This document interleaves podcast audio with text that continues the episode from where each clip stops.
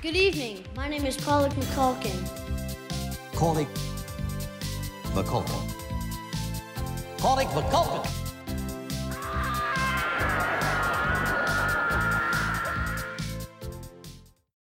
Hallo da draußen an den Empfangsgeräten und hallo McCulkin. Hallo Corley. Du sag mal, kennst du das?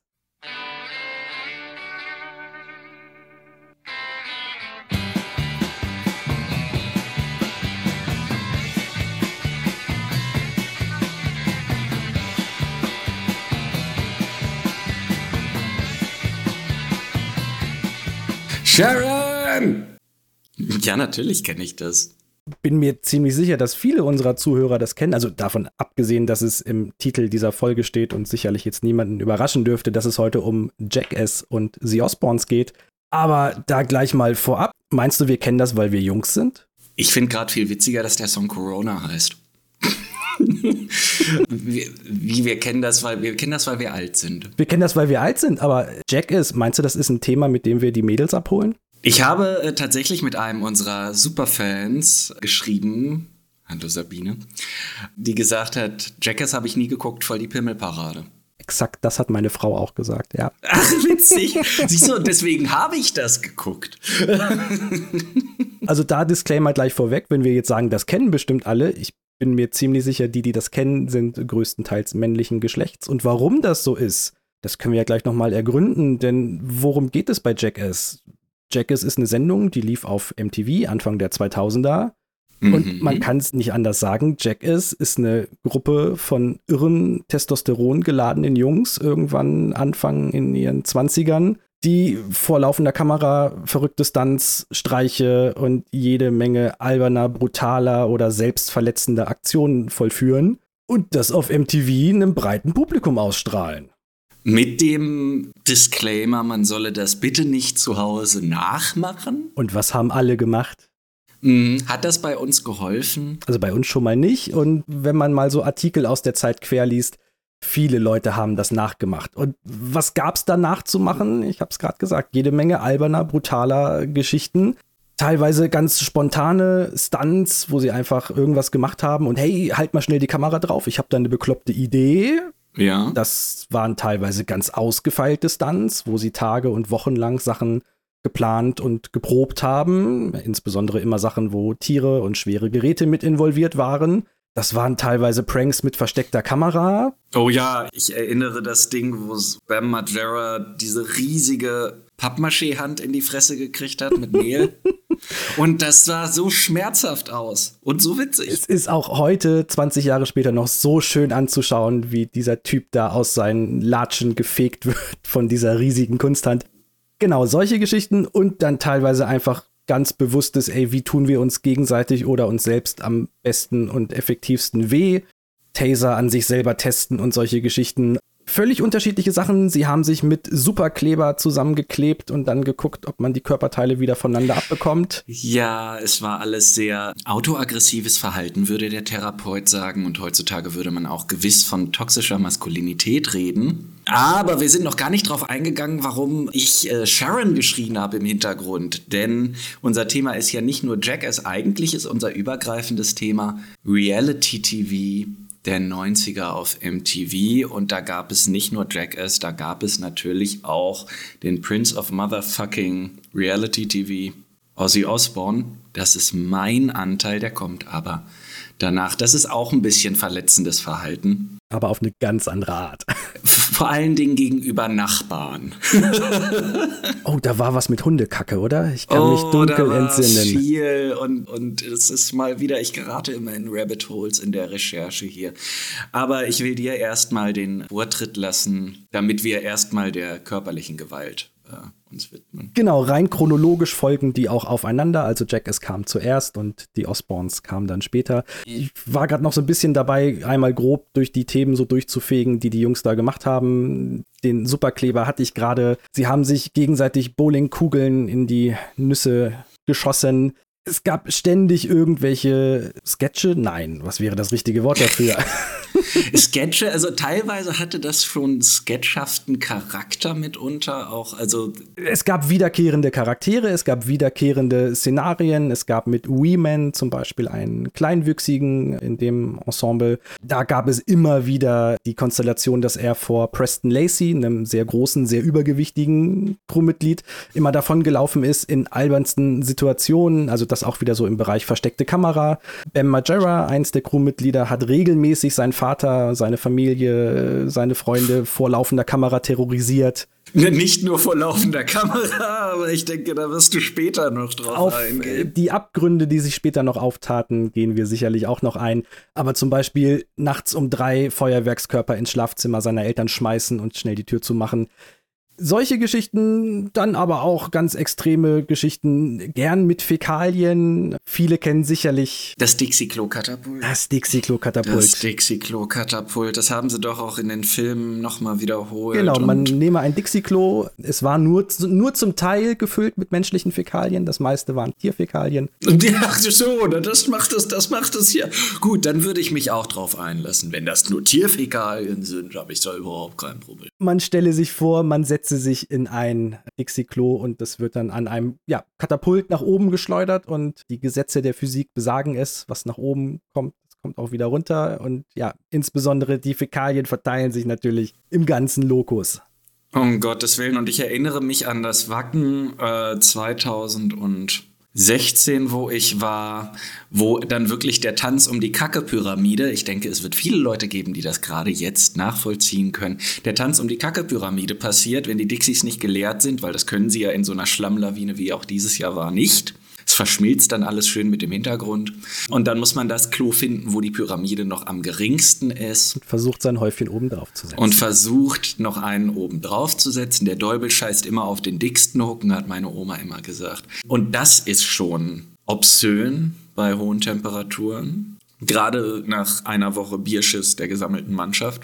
Und wenn man sich das Ding dann noch in leichter Bewegung und dann auch noch in schwerer Bewegung und dann auch noch in aussetzender Schwerkraft und, und wieder einsetzender Schwerkraft vorstellt. Nein, Nein. nein, Das sind Sketche, die hätte ich nicht nachgemacht. Dass wir die teilweise nachgemacht haben, dazu können wir sicherlich später nochmal kommen. Ich will da gar nicht zu sehr inhaltlich in die Sachen reingehen. Wer sich das angucken möchte, das kann man alles äh, tun, ist alles im Internet, teilweise auf Netflix.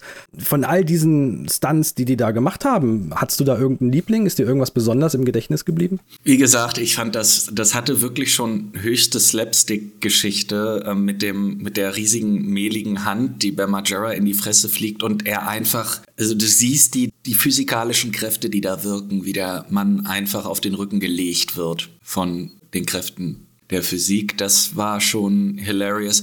Dann erinnere ich die ganzen Tucker-Geschichten mit Stevo, das war ja so ein bisschen sein Markenzeichen. Und ja, der auflauende Rasierapparat, der immer den Leuten die Löcher in die Frisur rasiert hat. Ah ja, das war immer so ein spontan dazwischen geschobenes Ding. Also ich hatte schon gesagt, es gab so spontane Sachen, einfach so, ich habe eine doofe Idee, mach mal schnell einer eine Kamera an. Und die haben natürlich auch untereinander nicht halt gemacht. Die haben sich gegenseitig, wo es nur ging, am Set ja, auch dieses High Five, was du gerade sagtest mit Bam Margera, das war natürlich nicht geplant. Ja, der Junge Ja. wurde da einfach nur, hey Bam, holst mal einen Kaffee? Ja, klar.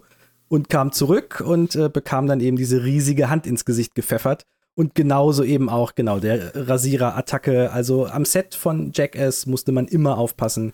Egal, ob man jetzt einer der, ja, Stunt-Leute war oder Crewmitglied, die haben es alle abbekommen.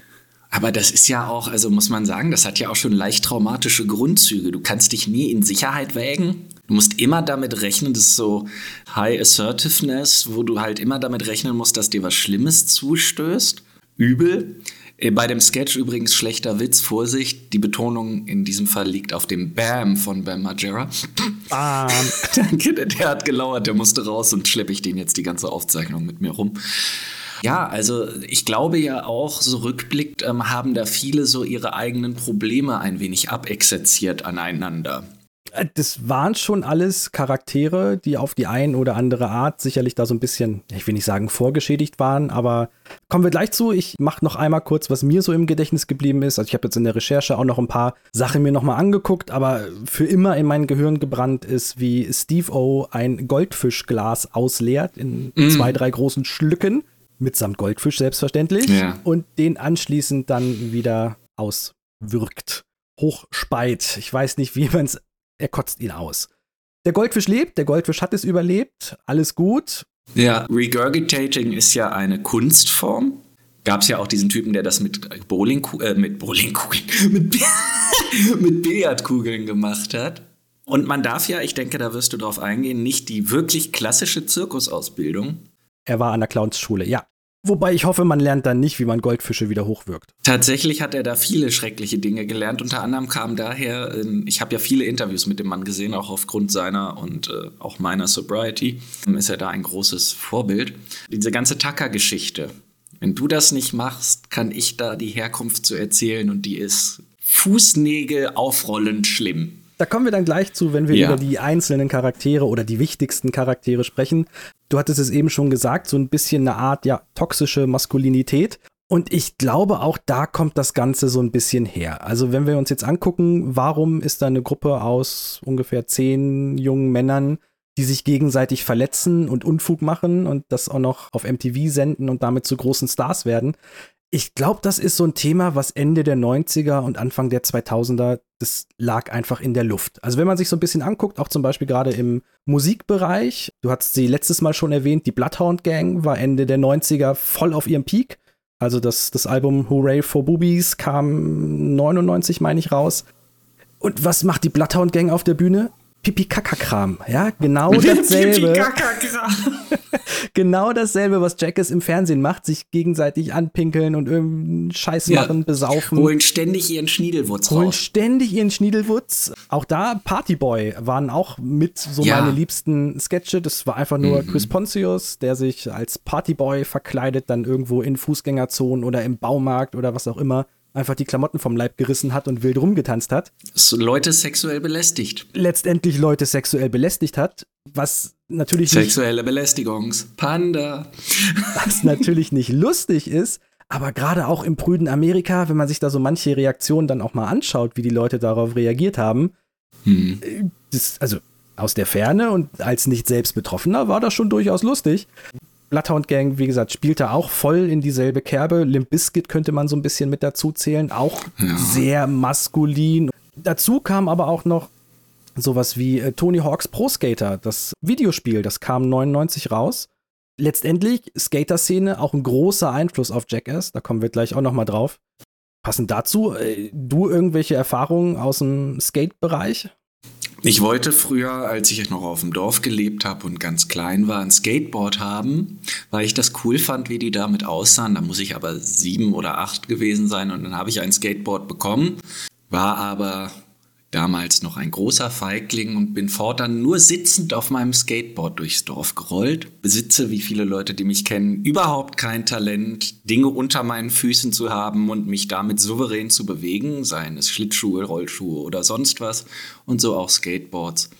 Da bin ich mit meinen echten Füßen talentierter. Aber nein, mit Skatern und auch mit so mir selber so durch Stürze Schmerzen zufügen, das kam dann erst später zu Rockhauszeiten. Ah, Okay. Involuntativ. Da haben wir dann eine ganz ähnliche Leidensgeschichte, was das angeht. Wir hatten einen Skateboard zu Hause und ich habe überhaupt keine Ahnung, wo das herkam. Das hat sich von uns keiner bewusst gekauft. Das muss mein Vater irgendwann mal mitgebracht haben, weil er gedacht hat, "Ja, Skateboard, hier, drei Kinder, da wird bestimmt einer was mit anfangen können.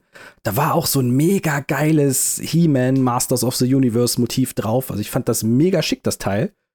Ja. Aber es ging mir dann ähnlich wie dir. Also A, bin ich für sowas überhaupt nicht gebaut. Das ist nicht Ja. meine Baustelle. Und ich habe dann auch immer irgendwie, ja, sitzend oder keine Ahnung, mal so kurz versuchend. Ich war da aber auch nicht ernsthaft hinterher. Wir waren nicht so coole Kids. Das kam erst später. Wenn wir jetzt wieder zu unserer toxischen Maskulinität vielleicht so ein bisschen kommen, da saß ich dann irgendwann bei einem Klassenkameraden auch im Zimmer, mit dem ich so lose befreundet war. Und ich guckte mich um, der hatte noch zwei, drei Kumpels dabei, mit denen ich gar nichts zu tun hatte. Und ich guckte mich in diesem Zimmer um und ich weiß noch, die spielten gerade eben besagtes Tony Hawk auf der Playstation. Ich guckte mir die Poster an der Wand an, ich guckte mir die Jungs an, wie die gekleidet sind, wie die sich verhalten, worüber die reden. Und ich dachte tatsächlich, ich bin hier in irgendeinem Limp Bizkit Musikvideo, holt mich bitte mal hier raus. Also alle Klischees, die du dir vorstellen kannst, Baggy Pants und die, die Ja. Cappies hier, was ist da die große Marke, die alle immer getragen haben? Ich weiß es nicht. Es ist jetzt alles wieder in, wenn du Bahn fährst, sieht die Hälfte der Jugend genauso aus. Es ist so witzig. Hier, hier in der Umgebung wohnt ein Typ, der sieht echt original aus wie Nick Carter. Geil. Mit so einem Mittelscheitel und diesem Bob und dann so ein, also es ist faszinierend. Ich habe manchmal das Gefühl, ich bin aus Versehen in eine Zeitmaschine gestiegen. Alles kommt wieder. Ja, Coco Chanel hatte recht. In dieser, in dieser Blase saß ich da irgendwie, dachte, okay, also A, ich bin hier völlig fehl am Platze, aber B, ja, da lag auch irgendwie sowas in der Luft. Und auch die Anfänge des Internets äh, haben da sicherlich zu beigetragen, dass man eben wenn man irgendwie sich so ausdrücken wollte, und wir kommen gleich dazu, wie die Jungs von Jackass sich so ausgedrückt haben, dann hatte man auf einmal auch eine Plattform dafür, was ja immer gut ist, wenn man irgendwie so aus sich raus. Und auch wenn man sich so Sachen anguckt, wie das Woodstock 99, um nochmal so ein bisschen den Bogen zu schlagen, auch da, da hat sich diese toxische Maskulinität ja berühmterweise entladen, eben ja. in großen Zerstörungsaktionen. Und allgemein dieses ganze Thema in Amerika, diese, diese Fred Boys, dieses, ähm, man nennt das ja. auch manchmal diese ja White Male Rage, also dieser wütende weiße junge Amerikaner, das war da einfach ein Ding und genau in diese Kerbe schlug Jackass damals rein und bediente das komplett. Da waren ein paar Jungs in unserem Alter, ein bisschen älter vielleicht, und die machten halt den ganzen Scheiß, den wir entweder uns nicht getraut haben, selber zu machen, oder dann eben später nachgemacht haben, weil wir dachten, boah, ist das geil. Und ja, ey, wir waren nicht die Einzigen, die das geil fanden. Ich meine, fucking Brad Pitt hatte 2001 einen Gastauftritt bei Jackass. Und nicht, weil die ihn belatscht haben, sondern weil er sagte, boah, Jackass, geil, ich will da rein, kann ich da irgendwas machen? War er da gerade mit Angelina Jolie schon zusammen? Mein, meinst du wegen Selbstverletzung? Nein, Quatsch. Ja, ja, ja. nee, das, das, das, war, das war noch nicht. Aber das war so zum Peak seiner Berühmtheit, hätte ich jetzt gesagt. Der hat gerade Oceans 11 abgedreht. Der war ein Jahr vorher oder zwei Jahre vorher in Fight Club gewesen. Davor sieben Jahre in Tibet und solche Geschichten. Er war ein paar Jahre vorher in Fight Club gewesen und danach sieben Jahre in Tibet. Es ist, es ist schön. Geile Filmografie. Ja, doch. Ja. Und wenn so einer sagt, ich gehe zu dieser Sendung mit den Bekloppten, die sich mit einem Tacker die Hoden ans Bein tackern, da mhm. muss da schon irgendwas in der Luft gewesen sein, einfach so zeitgeistmäßig. Äh, das würdest du heute, glaube ich, auch nicht mehr machen. Nee, ich glaube, erstmal ist es wieder prüder geworden, das sehen wir ja überall. Komischerweise, es ist so ein Rückschritt. Und zum anderen, und das darf man auch nicht vergessen, natürlich hat uns das angesprochen, wir waren auf dem Höhepunkt unserer, unserer Pubertät und es ist halt natürlich ein absolut, wie man so schön sagt, präpotentes Kackverhalten, sich so aufzuführen in der Öffentlichkeit. Ich habe äh, so alte Mann-Anfälle, wo ich manchmal dann auch denke, ja, yeah, verdammten Jugendlichen, seid leiser runter von meinem Grundstück. Ich denke, das ist auch was Altersspezifisches, was uns da genau in dem Alter abgeholt hat. Ich habe ja auch viel mit äh, Heranwachsenden zu tun. Freu dich schon mal, Paul, deine Kinder werden auch älter. Mm -mm. Und du hast zwei Söhne. Bitte nicht. Oh ja. Gott, machen die auch so Jackass-Kram später, ja, ne? Halt sie vielleicht ein bisschen Ach. davon fern, aber kannst machen, was du willst. Das Internet ist allgegenwärtig und full of terror. Und ich denke, das hat halt auch, also MTV hat da voll die Jugend auf jeden Fall abgeholt. Mhm. Äh, apropos abgeholt, äh, wo haben die dich denn abgeholt? Hast du das damals geguckt? Wann, wo, wie hast du das erste Mal mit Jackass Berührung gehabt? Ich war ein absolutes Fernsehkind weil ne, du warst ja einer meiner wenigen guten Freunde damals. Ich hatte nicht so viele. Ich bin weird. Und, und da waren natürlich erstmal so die Hauptanlaufstellen waren Nickelodeon, Cartoon Network und MTV. Mhm. MTV hatte halt damals, ja, Jackass. Und das war natürlich so, ich kam in die Pubertät, ich entdeckte meine eigene Sexualität, deswegen fand ich diese Pimmelparade sehr ansprechend. Gerade Partyboy.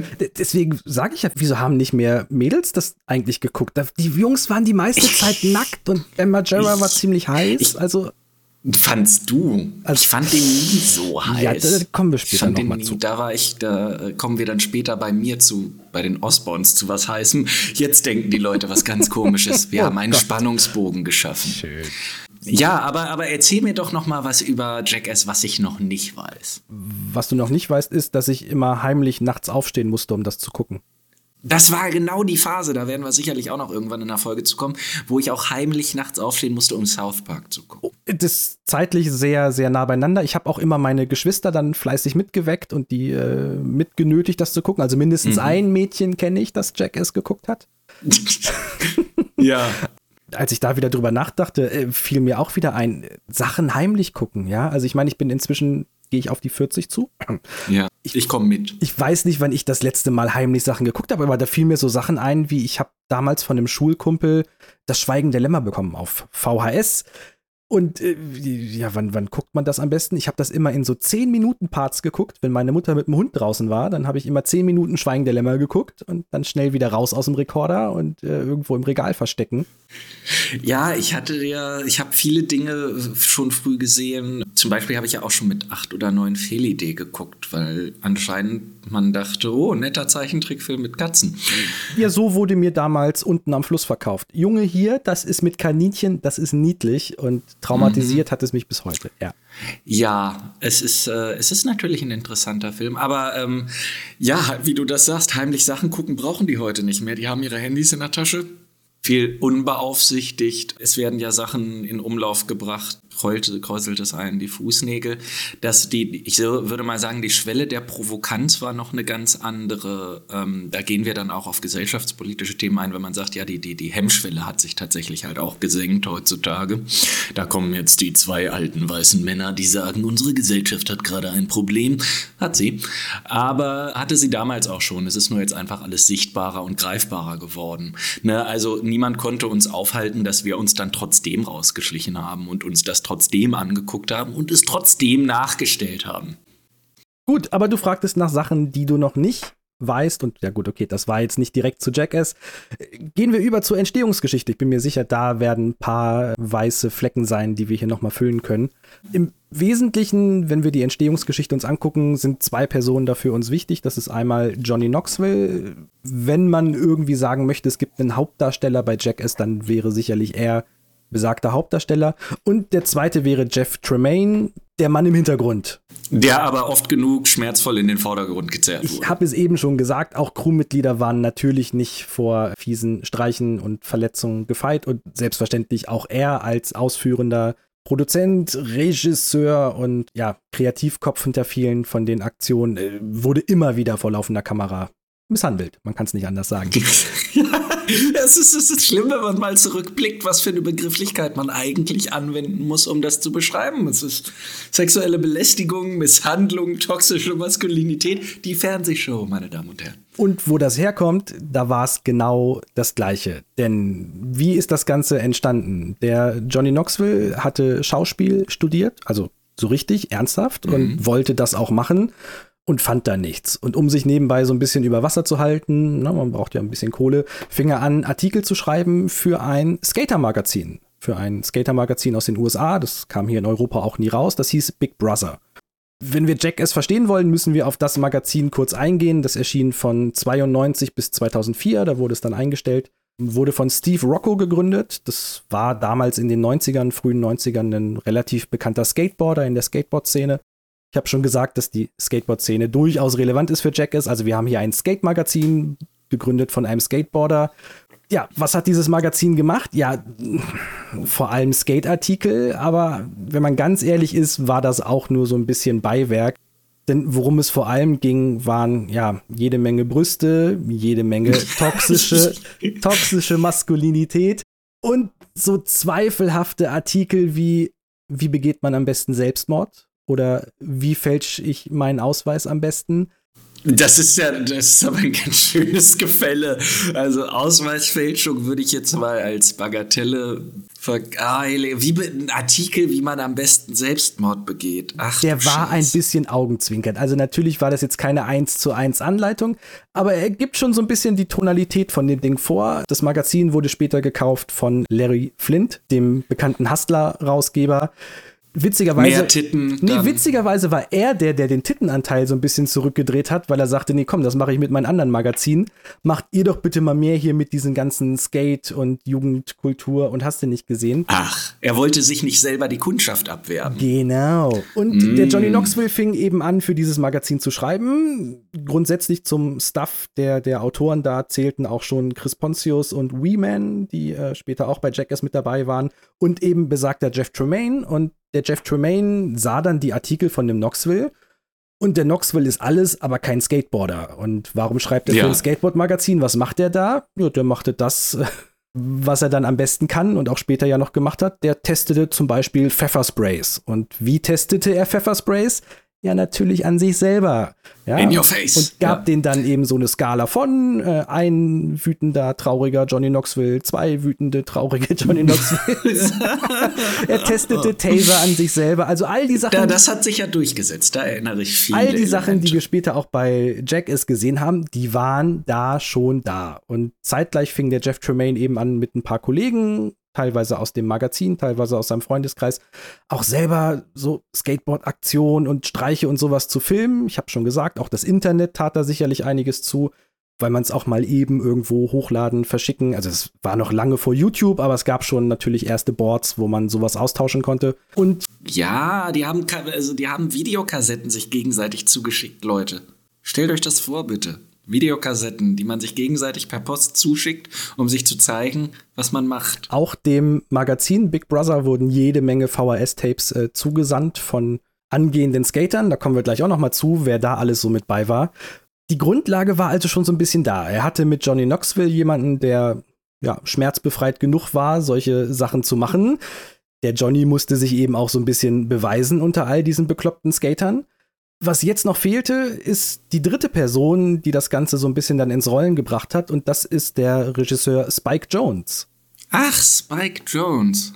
Ja, da klingelt was. relativ zeitgleich mit äh, Being John Malkovich einen relativ großen Hit an den Kinokassen abgeliefert hat. Habe ich immer noch nie gesehen, den Film, weißt du das? Tu das. Ja, ja. Tu es jetzt. Also wir machen hier Ich kurz habe eine neulich Pause. erst und wieder die wunderbare Imitation von Bill Hader von John Malkovich in dem Interview gesehen. wunderschöner Mindfuck-Film. Guck ihn dir an. Ja. Aber später hat er auch noch so Werke gemacht wie Hurt zum Beispiel. Das ist dieser Mhm. etwas futuristische mit der ja, KI-Frau, kann man es ja nicht anders sagen. Auch gerade absolut relevant, liebes Publikum. KI, The Advent of AI. Und nebenbei drehte er jede Menge Musikvideos, unter anderem für Weezer oder die Beastie Boys. Das geniale Sabotage-Video ist von ihm. Der Mann war befreundet mit dem Jeff Tremaine. Und ja, Jeff Tremaine, Johnny Knoxville und Spike Jones saßen zusammen und sagten, ey komm, wir müssen hier da irgendwie, das sind so geile Sachen, die wir da machen. Lass uns da mal einen vernünftigen Pitch draus machen. Das kriegen wir irgendwie nach draußen in die Welt zu einem Fernsehsender oder so.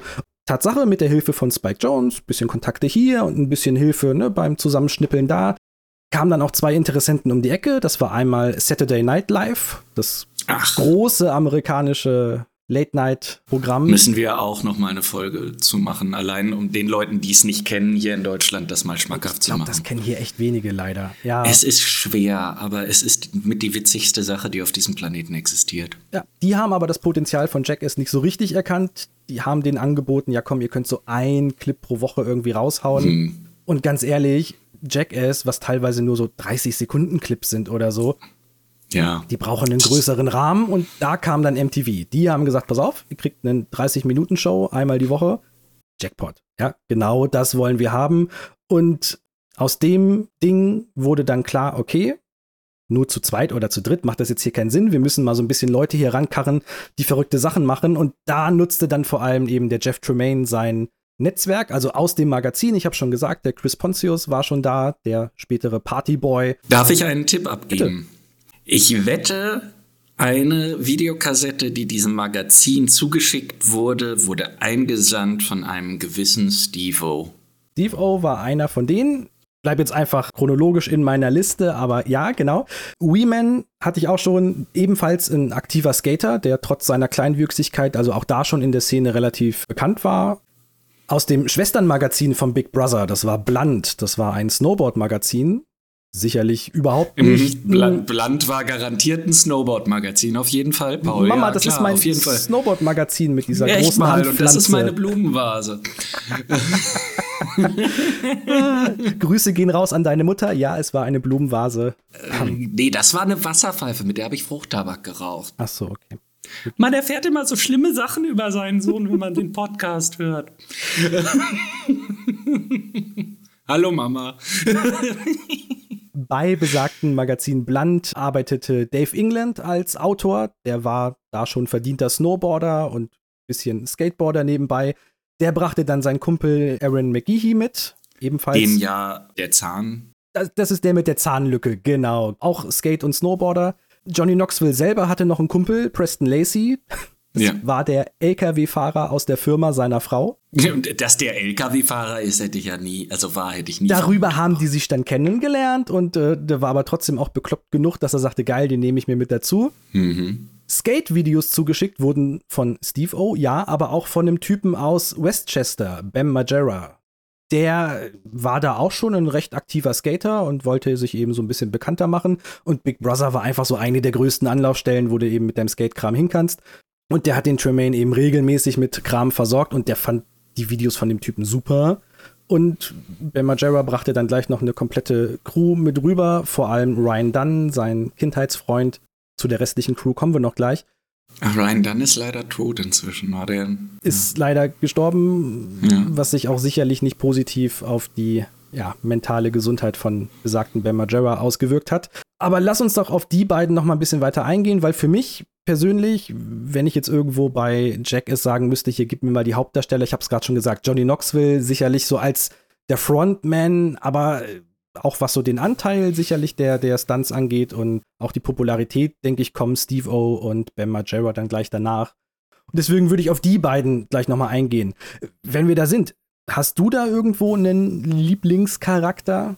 Als man das damals geschaut hat, als die Show rauskam, fand ich natürlich jeden, der mehr Haut gezeigt hat, toll. Also Partyboy Gesagt, ganz Pa- vorne. Partyboy. Ich hatte auch so einen leichten Crush auf Johnny Knoxville damals. Mhm. Ähm, auf jeden Fall. Aber inzwischen muss ich sagen, habe ich ja am Anfang schon erwähnt, habe ich mir sehr, sehr viele Sachen von Steve-O gerade aus der aktuellen Zeit angeschaut.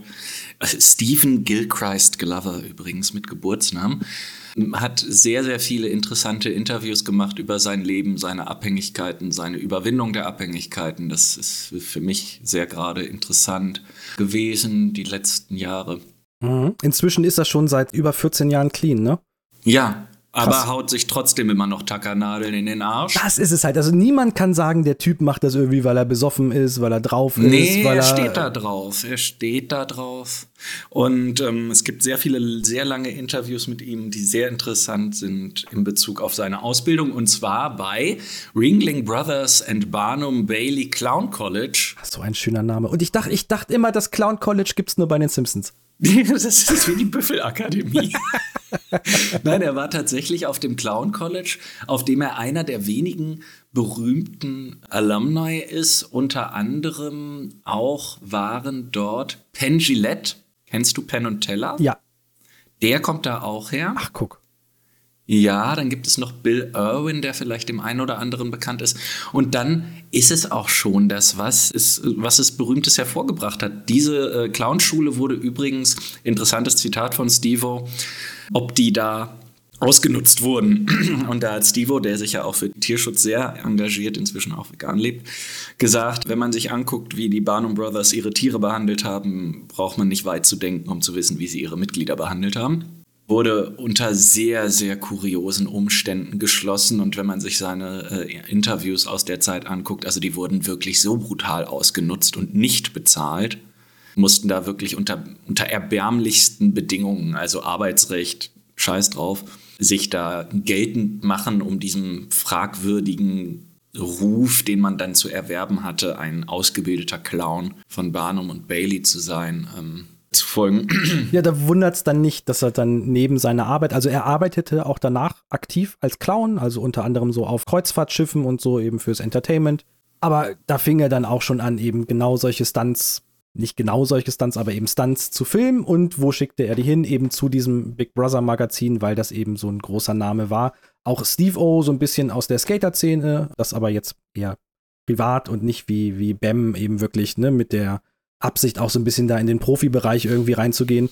Ja, wie gesagt, der Jeff Tremaine fand das super, äh, insbesondere eben auch die Bereitschaft von Steve O, eben so krasse Sachen zu machen. Also du sagtest es schon, ne, den, den Hoden da irgendwie ans Bein tackern.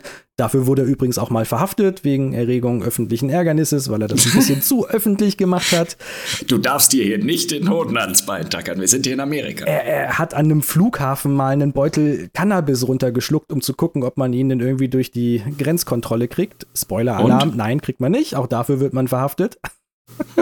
Also sein Vorstrafenregister ist äh, von den Jackass-Charakteren das äh, längste. was die Verletzung angeht, aber ist er nur die Nummer zwei. Da kommen wir zum Abschluss nochmal drauf. Es gibt auch ein Verletzungsranking zu Jackass. Das ist auch ganz interessant. Und du sagtest es schon, seit inzwischen 14 Jahren clean, sehr aktiv im Tierschutz und damals hatte ich den eher so als den Irren, der die ganzen ja, extremen Sachen irgendwie macht auf dem Radar. War jetzt nicht mein Lieblingscharakter, aber inzwischen mit ein bisschen Abstand würde ich, glaube ich, auch ihn benennen. Damals hätte ich sicherlich eher Ben Majera genommen. Dafür waren wir uns beide irgendwie zu ähnlich auf eine Art. Äh, ja, es gibt auch genug Fotos, wo ihr euch sehr ähnlich sieht. Das ist so, Jonathan Davis und Ben Margera sind in Garbsen unterwegs. Hatte man früher tatsächlich die Möglichkeit, das zu fotografieren, wenn man uns beide gesehen hat. genau, also die Optik, bisschen zu viele Ringe, bisschen zu viele Ketten, äh, das war schon alles ich und wir waren uns da optisch einfach sehr ähnlich und auch so vom Musikgeschmack. Bam ist ja bekannter Him-Fan, hat auch ein großes mhm. Him-Tattoo. Und auch ich hatte meine große Him-Phase irgendwann Anfang der 2000er. Ja, du hast auch Him im Weg gestanden. Das wissen alle unsere Zuhörer auch seit der letzten Folge. Kannst du es wagen? ich habe die auch tatsächlich inzwischen auch irgendwie schon dreimal live gesehen. Also es ist gar nicht so, dass ich das irgendwie noch aktiv jetzt irgendwie auf dem Radar hätte, aber auch nach ja. wie vor, du wirst sowas ja nicht los, ne? Auch 20 Jahre später, wenn irgendwo noch ein Hymn-Song läuft, ja sicher ist der ja. noch irgendwo bei mir drin und deswegen, also den fand ich eigentlich geil, nur so, gerade im Rückblick, also die Stunts, die er so gemacht hat, die Sachen, die er gemacht hat, also insbesondere die ganzen Sachen, die so auf Kosten seiner Eltern gegangen sind, ja. egal wie viel davon jetzt auch von mir aus gestaged und gefaked oder irgendwas war, aber eigentlich war es nur hochgradig asoziales Verhalten vor Kamera. Ja, ja, das wollte ich, ich, ich dachte es auch gerade schon. Und er tut sich ja auch in den letzten Medienberichten, die ja wirklich sehr aktuell sind, auch nicht durch eine erhöhte Sozialität und Sozialkompatibilität hervor. Nein, also das ist ein langer, langer ja, Fall, der da so ein bisschen bei beim hinter steht, also wie gesagt, damals als Jack es losging, war er so einer der Stars, sage ich jetzt mal. Ich hatte ja. schon gesagt, er brachte auch eine große Crew mit. Warum brachte er eine Crew mit?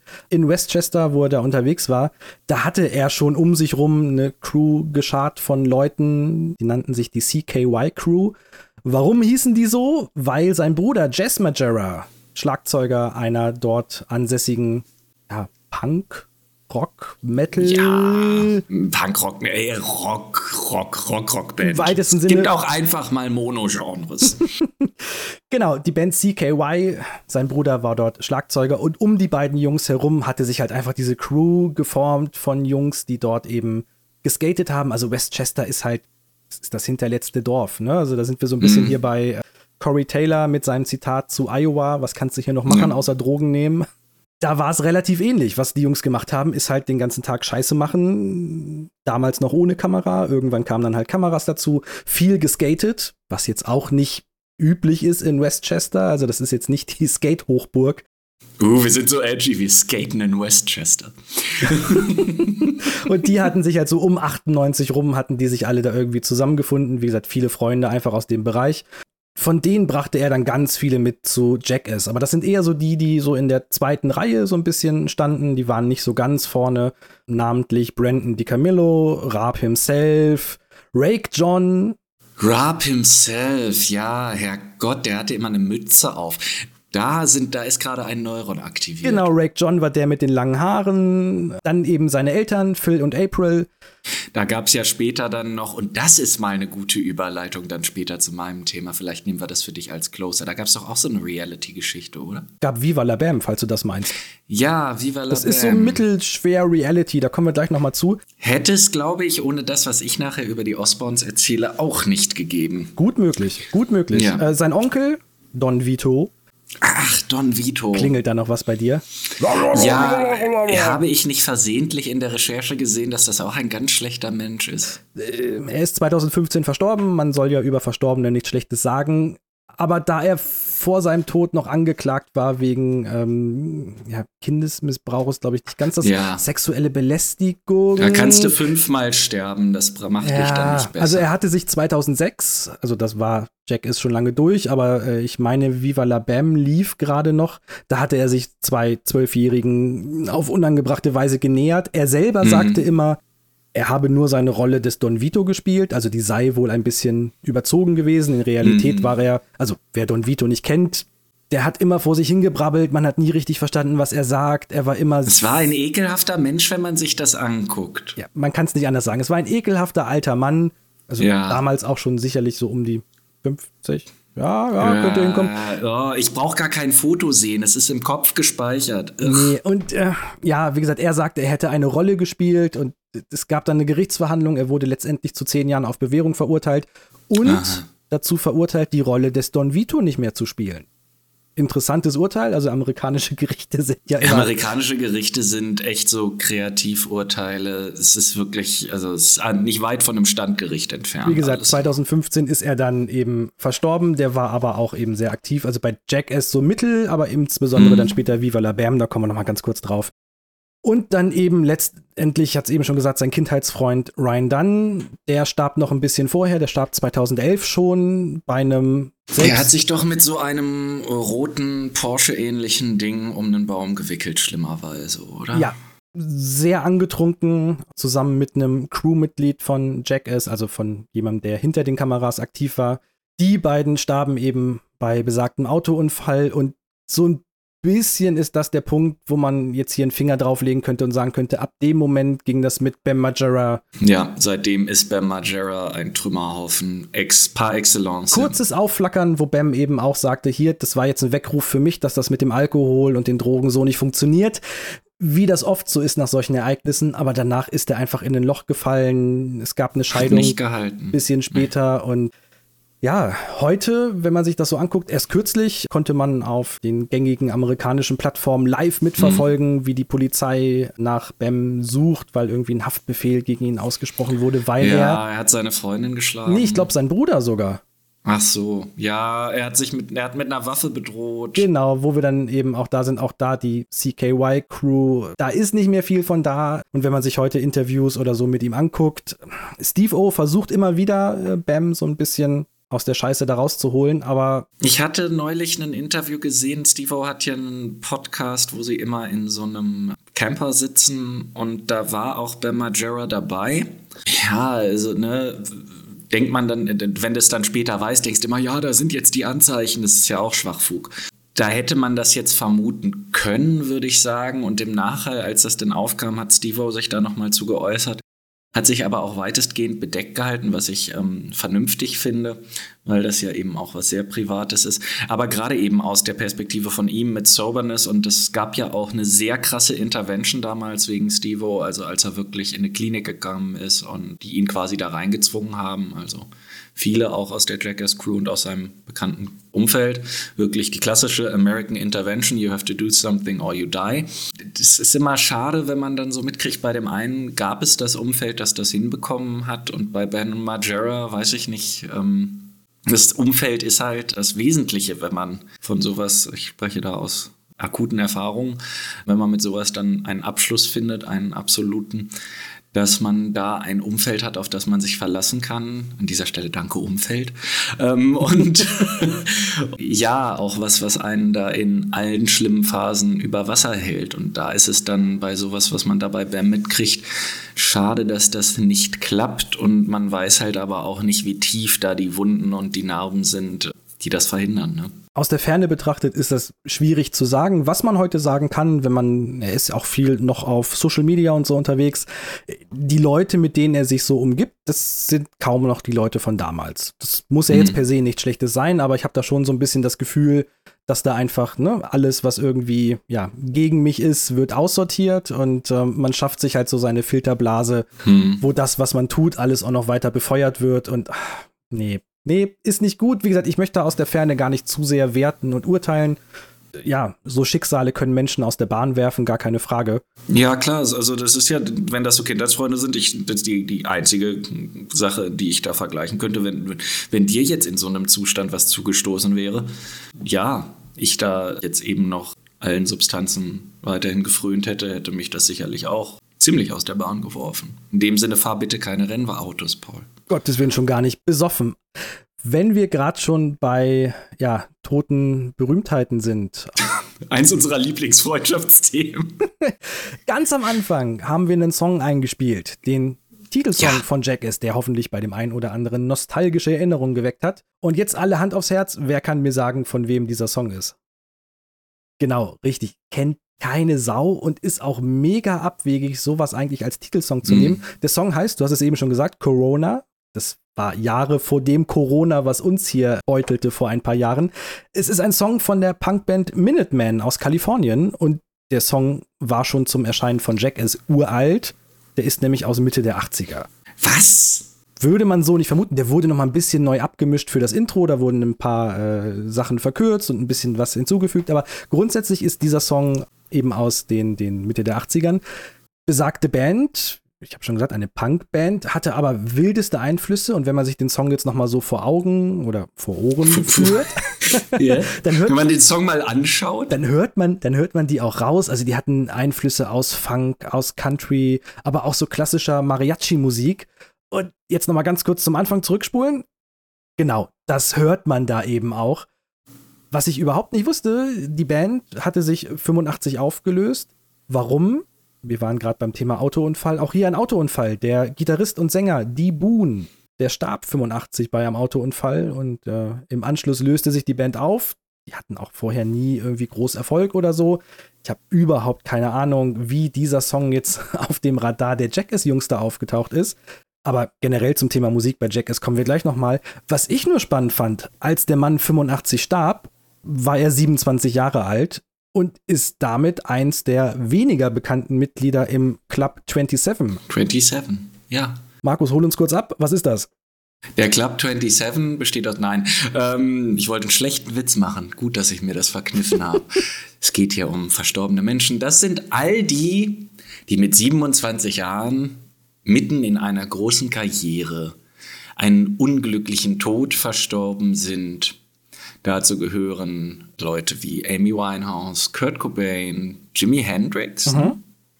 Buddy Holly nicht auch? Nee, Oder? Buddy der Holly war nicht, jünger. genau. Buddy Holly war. Der gehört aber mit zu der erkorenen Musikstars, die mit einem Flugzeug abgestürzt sind. Da gibt es auch einige, überraschend viele. Klicke. Ja, das ist Flugzeugabstürze und Musik machen geht zusammen wie Butter und Brot. Also zumindest in den 70ern, da vielleicht war die Flugzeugtechnologie noch nicht so weit.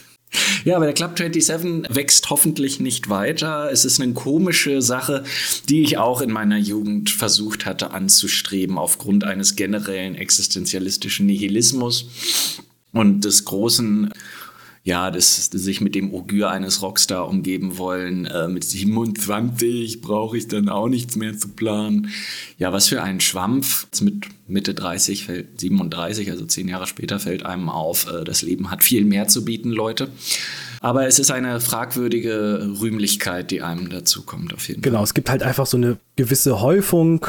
Jim Morrison ist noch mit dabei, Janis Ja. Joplin, Brian Jones, eins der Gründungsmitglieder der Rolling Stones, ist da mit bei. Und du sagtest es schon, jetzt relativ neu dazugekommen, aus unserer Sicht hier Amy Winehouse. Insgesamt, aber das war mir so auch gar nicht bewusst, umfasst die Liste 62 Personen. Okay. Das sind meistens dann ja hier, ne, so B, C, D, aber da sind auch ein paar noch durchaus größere Namen mit dabei, zum Beispiel Gary Chain von Uriah Heep, die wir ja berühmterweise gecovert haben mit unserer Band damals. Eins der Gründungsmitglieder und auch Kristen Pfaff von Hole. Witzigerweise ja, also witzig natürlich Witzig. nicht, aber Hole ja die Band bekannterweise von Courtney Love, der Ex-Frau von Kurt Cobain. Und ja, sowohl ihre Gitarristin als auch ihr Ehemann sind beide Mitglied in diesem sehr unrühmlichen Club. Das nur als Exkurs am Rande, aber wenn wir da schon sind, man kann nicht über Jackass sprechen, ohne über die Musik zu sprechen. Ja. Musik war einfach ein elementares Ding. Wir haben auf der einen Seite A ganz viele Verknüpfungen von Jackass zu Musikern, Musikern, die Gastauftritte hatten, teilweise nur so sekundenweise irgendwo mal auftauchen. Berühmterweise ist die Band Gwa mal im Bett von April und Phil Majera aufgewacht, also vor laufender Kamera. Es war ein bewusster, kann man das noch Streich nennen, Ja. wenn da Jungs Ja. in Dämonenkostümen neben dir im Bett sitzen? Ich weiß es nicht so richtig. Ja, also auf jeden Fall harmloser als manch anderer Streich, den er seinen Eltern gespielt hat. Solche Auftritte gab es, aber auch die ganzen Stunts und Pranks, die waren immer musikalisch untermalt und mit Sicherheit der bekannteste Song, auch da wieder, vielleicht kennt ihn nicht jeder namentlich, aber wenn wir ihn gleich anspielen, wird er sicherlich bei einigen klingeln. Wann immer die Jungs irgendeinen Unfug mit Einkaufswagen gemacht haben, lief folgender Song.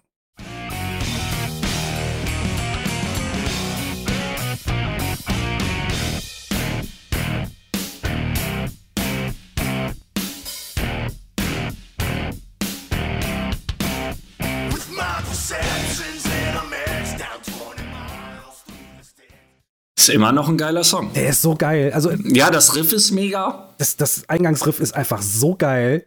Aber auch das ganze Tuning, also, äh, nee, mega geil. Ich habe den bis heute in meiner Spotify-Playlist einfach mit drin, weil einfach.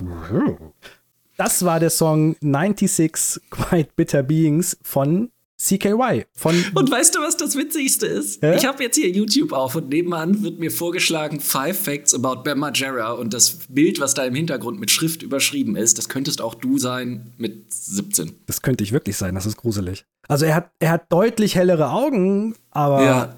der ganze Stil, die bekloppten Schals, so- weißt du, Sommer 30 Grad, ich muss meinen Schal ummachen, weil er gut Ja. aussieht.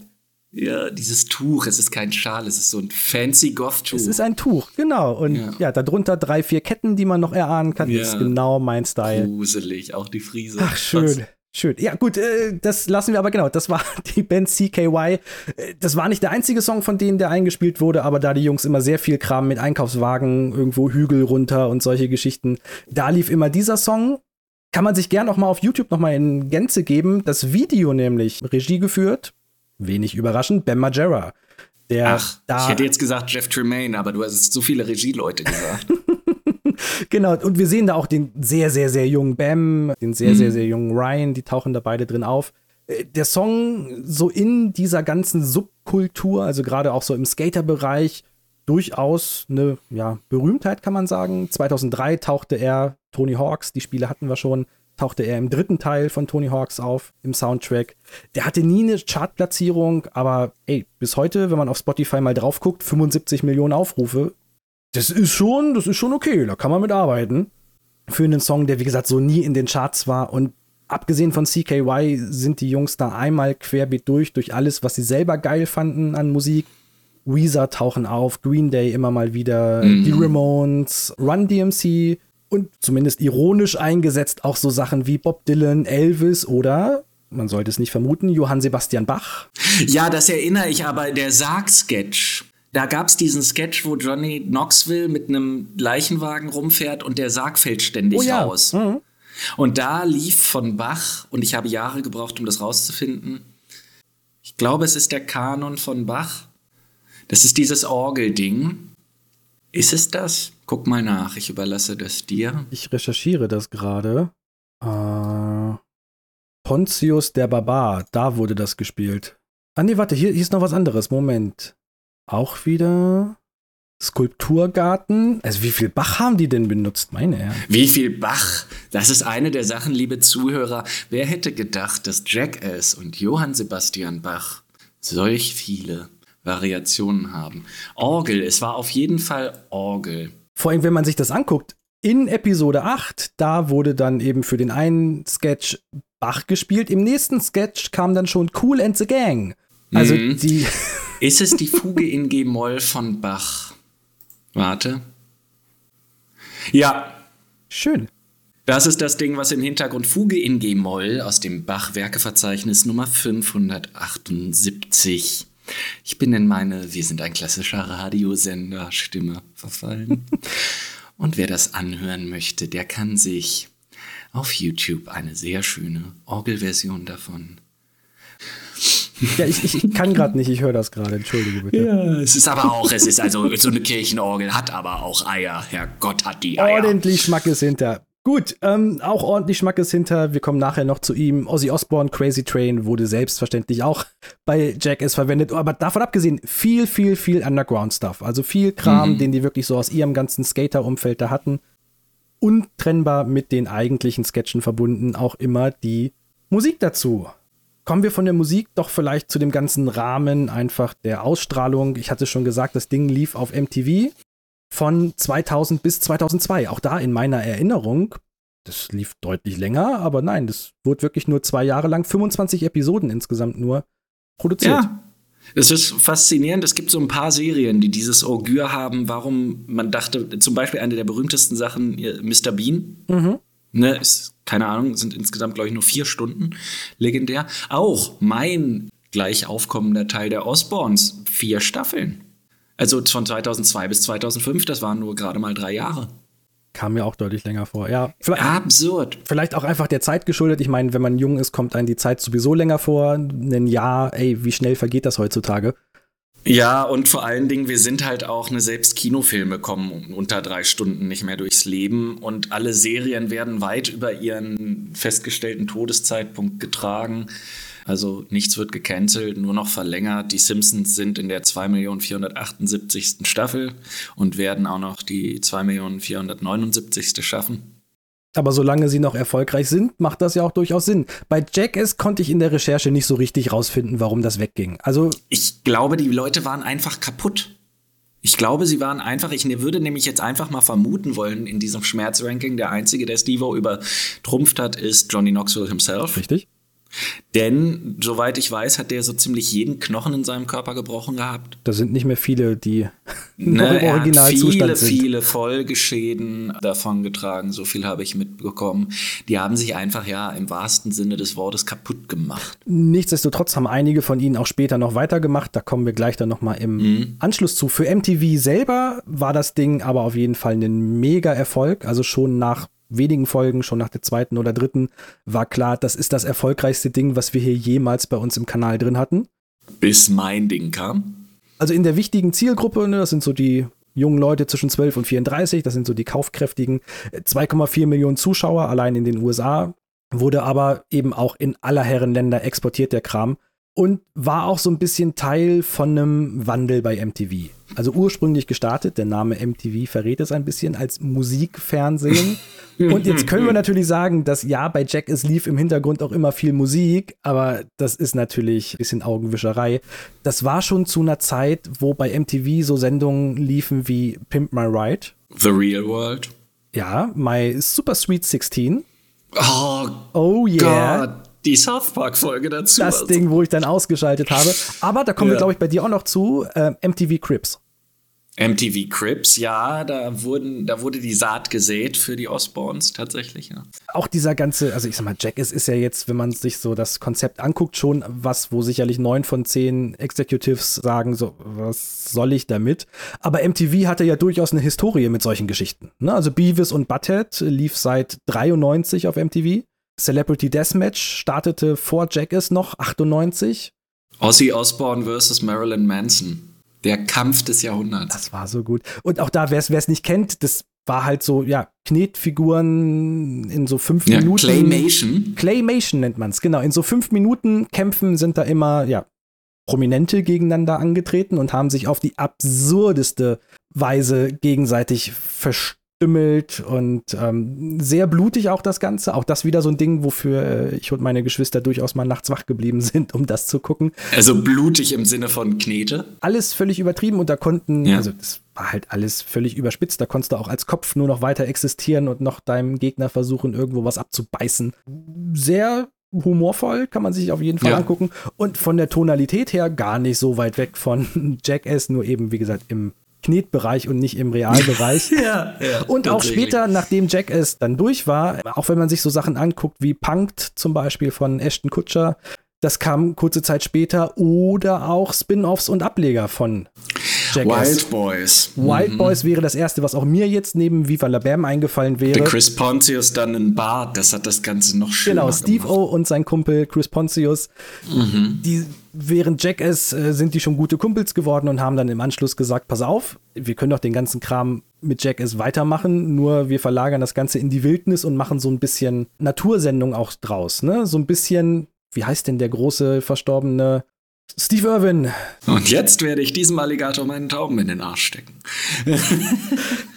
Steve Irwin, nur wenn er sich mit einem Tacker an Krokodile befestigen würde. Wobei nein, das würde Steve O als Tierschützer niemals tun. Genau, die haben, und das habe ich auch schon in der Recherche über Steve O erfahren, immer sehr darauf geachtet, den Tieren keinen Schaden zuzufügen. Genau, nichtsdestotrotz, also ich hatte es schon gesagt, Stiere zum Beispiel tauchten bei Jackass immer mal wieder mhm. auf, aber auch da haben die Darsteller sicherlich deutlich mehr gelitten als die Stiere. Also das waren jetzt nicht so klassische Stierjagd oder Stierkampf, sondern es war ja, ich stelle mich hier vor eine Wand und hoffe, der Stier sieht mich nicht. Oh nein, er hat mich umgerannt. Äh, diese Art Humor war das halt. Ja, Humor, Humor, eher kurz. ja. Genau, White Boys auch von Jeff Tremaine produziert. Der war da mit dabei. Grundsätzlich Jackass, also mit allem, was dazugehört, mit den kurzen Clips auch dazwischen. Da war es nicht der Rasierapparat, der die Crew bedrohte, sondern es war die Black Mamba, oder? die, die Sockenpuppe, die immer auf die Leute, wenn sie geschlafen haben, zu ist und ihnen ins Gesicht geschlagen hat. Ja, das, da, ich habe da meine Aufmerksamkeit auf andere Dinge gehabt, muss ich sagen. Sehr pubertärer Humor, aber nichtsdestotrotz durchaus erfolgreich. Das lief 32 Folgen lang von 2003 bis 2006, also länger wie Jackass. Als, als Heidi. Schon wieder. Als Heidi. Länger als Jackass. Mhm. Die Rückbezüge zur ersten Folge werden nicht aufhören, liebe Zuschauer. Wir haben später noch einen. Später hat Stevo es nochmal versucht mit einer eigenen Sendung. Die ist nie nach Europa gekommen, deswegen kannte ich die bis zur Recherche auch nicht. Dr. Stevo. Hast du, hast du von der was gehört? Ich habe das eben, als ich nochmal rausgefunden habe, wie die Clownschule hieß, habe ich gesehen, auch bekannt aus Dr. Stevo. What? Äh, äh, total beklopptes Konzept. Steve O hilft Männern dabei, ihre Ängste zu überwinden. Das können so Sachen sein wie ich habe Angst vor Bienen, ich habe Angst vor Publikum zu sprechen. Ich habe Angst vor Steve. Ich habe Angst vor Steve. Und was macht Steve dann? Genau, er krallt sich so ein Playboy-Model, was so seine Co-Moderatorin ist und fährt mit mhm. der dann zusammen dahin und ja, dann machen die irgendwas, damit der Typ die Angst vor den Bienen verliert. Also was? Natürlich so Jackass-Kram. Die gehen zu irgendeinem Bienenstock hin, zu irgendeinem Imker. Und dann gibt's halt, ne, bei Jack ist ja auch berühmt diesen, diesen Bienenanzug, ne, man schmiere sich da irgendwie mit, weiß ich nicht, Honig ein und dann kommen die ganzen Bienen auf einen drauf, irgendwie sowas. Nicht die Bienen! Nicht die Bienen! Und ja, dann muss der arme Typ das halt auch machen, der macht's dann nicht, dann macht's halt dafür das Playboy-Model, was dann nackig rumsteht mhm. und äh, Bienen auf den Körper bekommt. Wo du jetzt aber Stevo und Doktor sagst, muss ich die schreckliche Geschichte von Stevo und der Taggernadel erzählen. Erzähl. Stevo hatte bei Barnum, Barnum seine Clownsrolle bekommen und das war sehr umkämpft, diese Rolle zu bekommen. Man musste sich durch permanente Performances, zwölf Stunden Tage, beweisen. Man musste wirklich in der Lage sein, auf Kommando wie ein Clown am Start zu sein. Er hatte aber in seiner Ausbildung, wie wir das ja auch schon erwähnt hatten, sehr viel andere Dinge zu tun, unter anderem schwachsinnige Videos zu drehen. Hat sich bei einem Skateunfall, wo eine Treppe runtergeskatet ist, an dem Überhang der nächsten Treppe den Kopf so schwer verletzt, beziehungsweise den Nackenwirbel, dass da, äh, nee, am Kopf, am Hinterkopf war es, eine Platzwunde entstanden ist. Diese wurde von einem Chirurgen zugetackert. Dieser Tacker hielt, wie das am Kopf so ist, in der Schädeldecke. Am Tag, als dieser Tacker entfernt werden sollte, konnte Steve nicht, denn er hatte einen wichtigen Auftritt in seiner Clownschule. Hätte er den nicht eingehalten, wäre er geflogen. Es gab wohl einen einwöchigen ja, Wettbewerb innerhalb der Leute, die er da kennenlernte, wie man jetzt diese Tackernadel aus seinem Kopf rausbekommt. Oh, bitte nicht.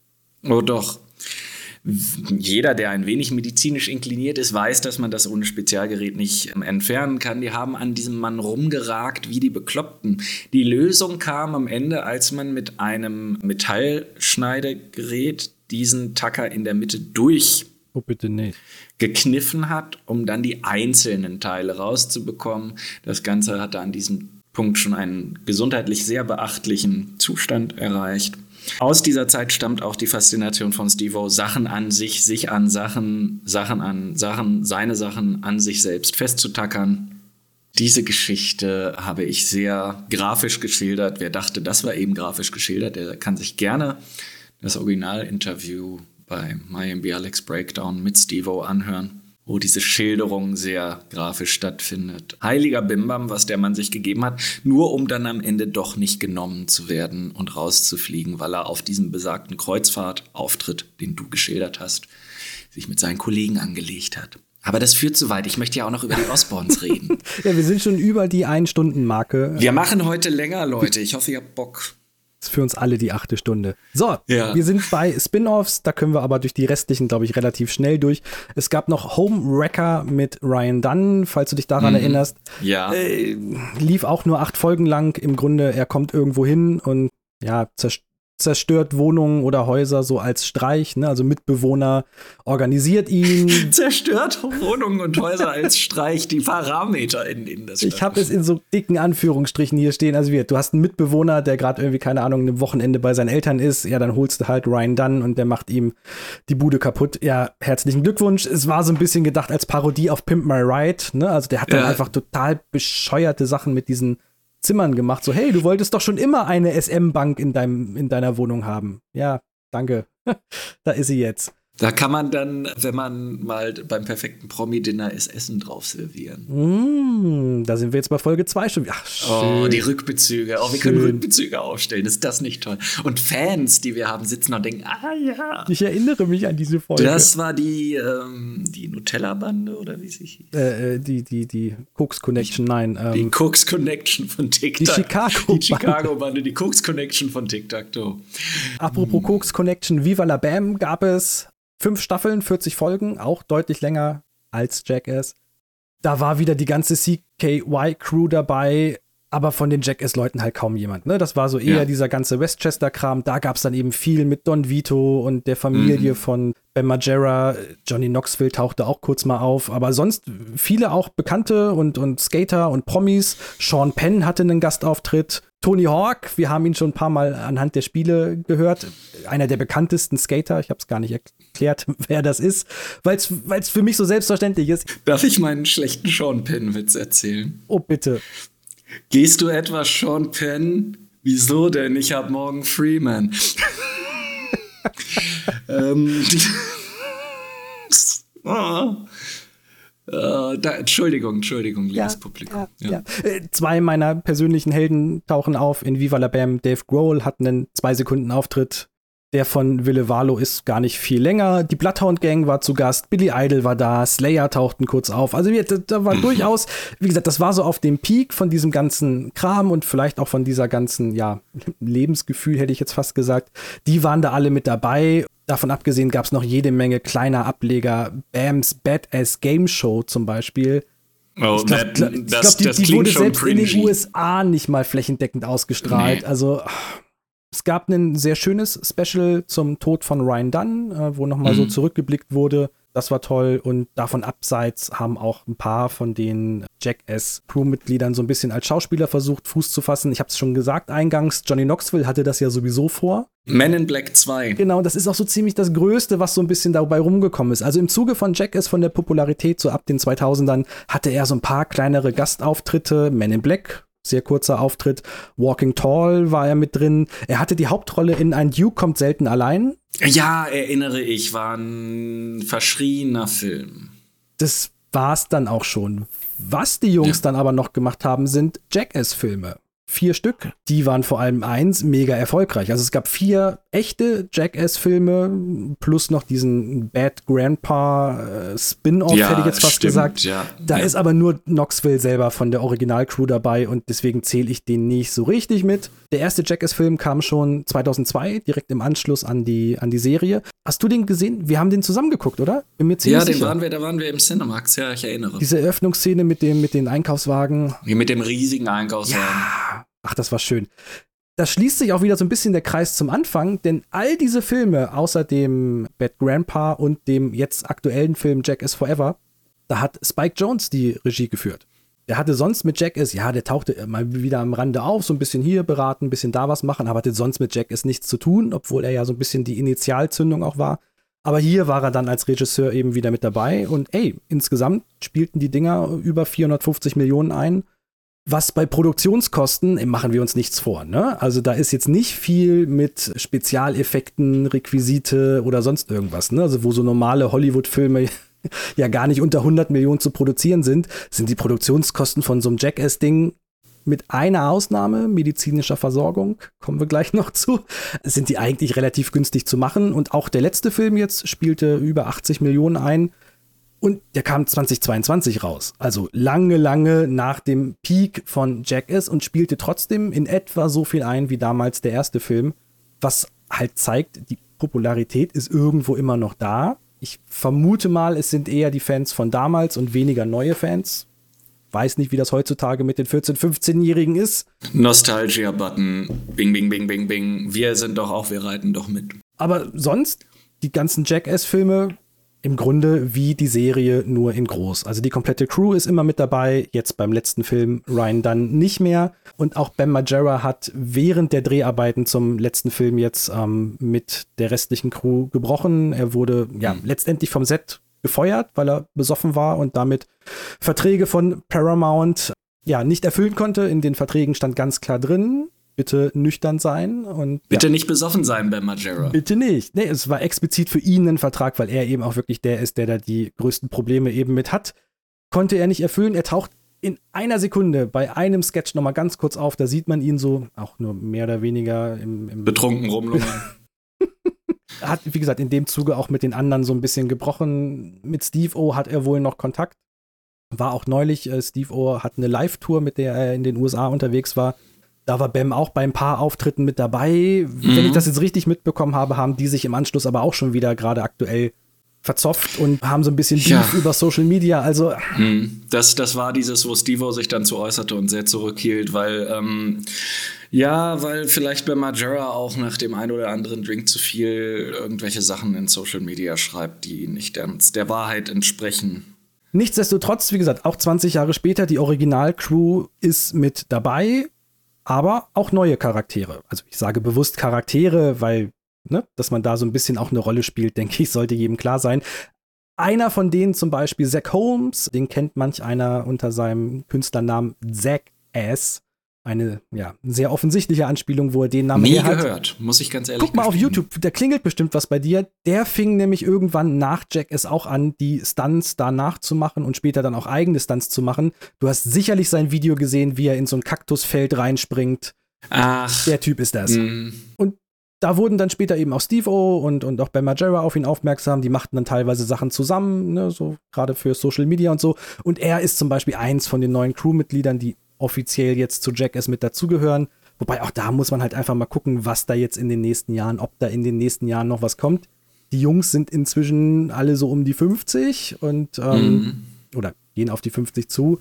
Und ob man da dann wirklich noch solche Sachen eben machen möchte, ja, Mai, muss man mal schauen, denn das Ganze ist nicht spurlos an ihnen vorbeigegangen. Du hast es schon nee. gesagt, ne, manch eine Verletzung haben die da doch dann davongetragen, obwohl alles eben professionell gemacht und professionell geplant. Viele von den Dingern sind einfach darauf ausgelegt, dass du dir wehtust. Ja, das ist der Sinn und Zweck. Wenn du, wenn du das Gefühl hast, die haben sich nicht wirklich wehgetan, dann brauchst du es auch nicht gucken. Also es ist nicht hier Wrestling oder so, sondern das ist schon alles echt, was da passiert. Was? Wrestling ist fake? Und da hat dann ein Versicherungsunternehmen, die Nova Legal Funding, hat spaßeshalber mal ausgerechnet, was denn die Behandlung, also zumindest die bekannten Verletzungen und Behandlungen der Jackass Crew so ungefähr gekostet haben müssen. Und sie kamen da insgesamt auf Krankenhauskosten von 24 Millionen Dollar. Na gut, in amerikanischen Verhältnissen gerechnet. Insgesamt haben sie 79 ernsthafte Verletzungen gezählt, davon insgesamt 28 gebrochene Knochen.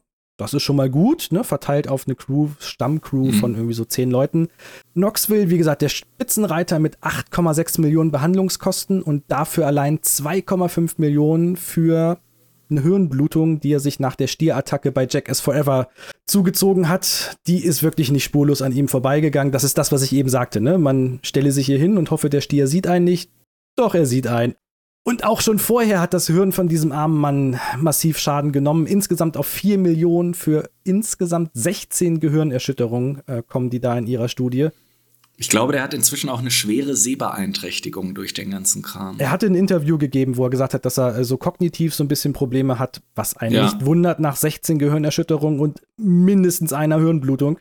Danach Aaron McGehee, ne, du hast es schon gesagt, mhm. der mit der Zahnlücke, der hat auch immer, ja, nach Steve O vielleicht die härtesten Sachen gemacht.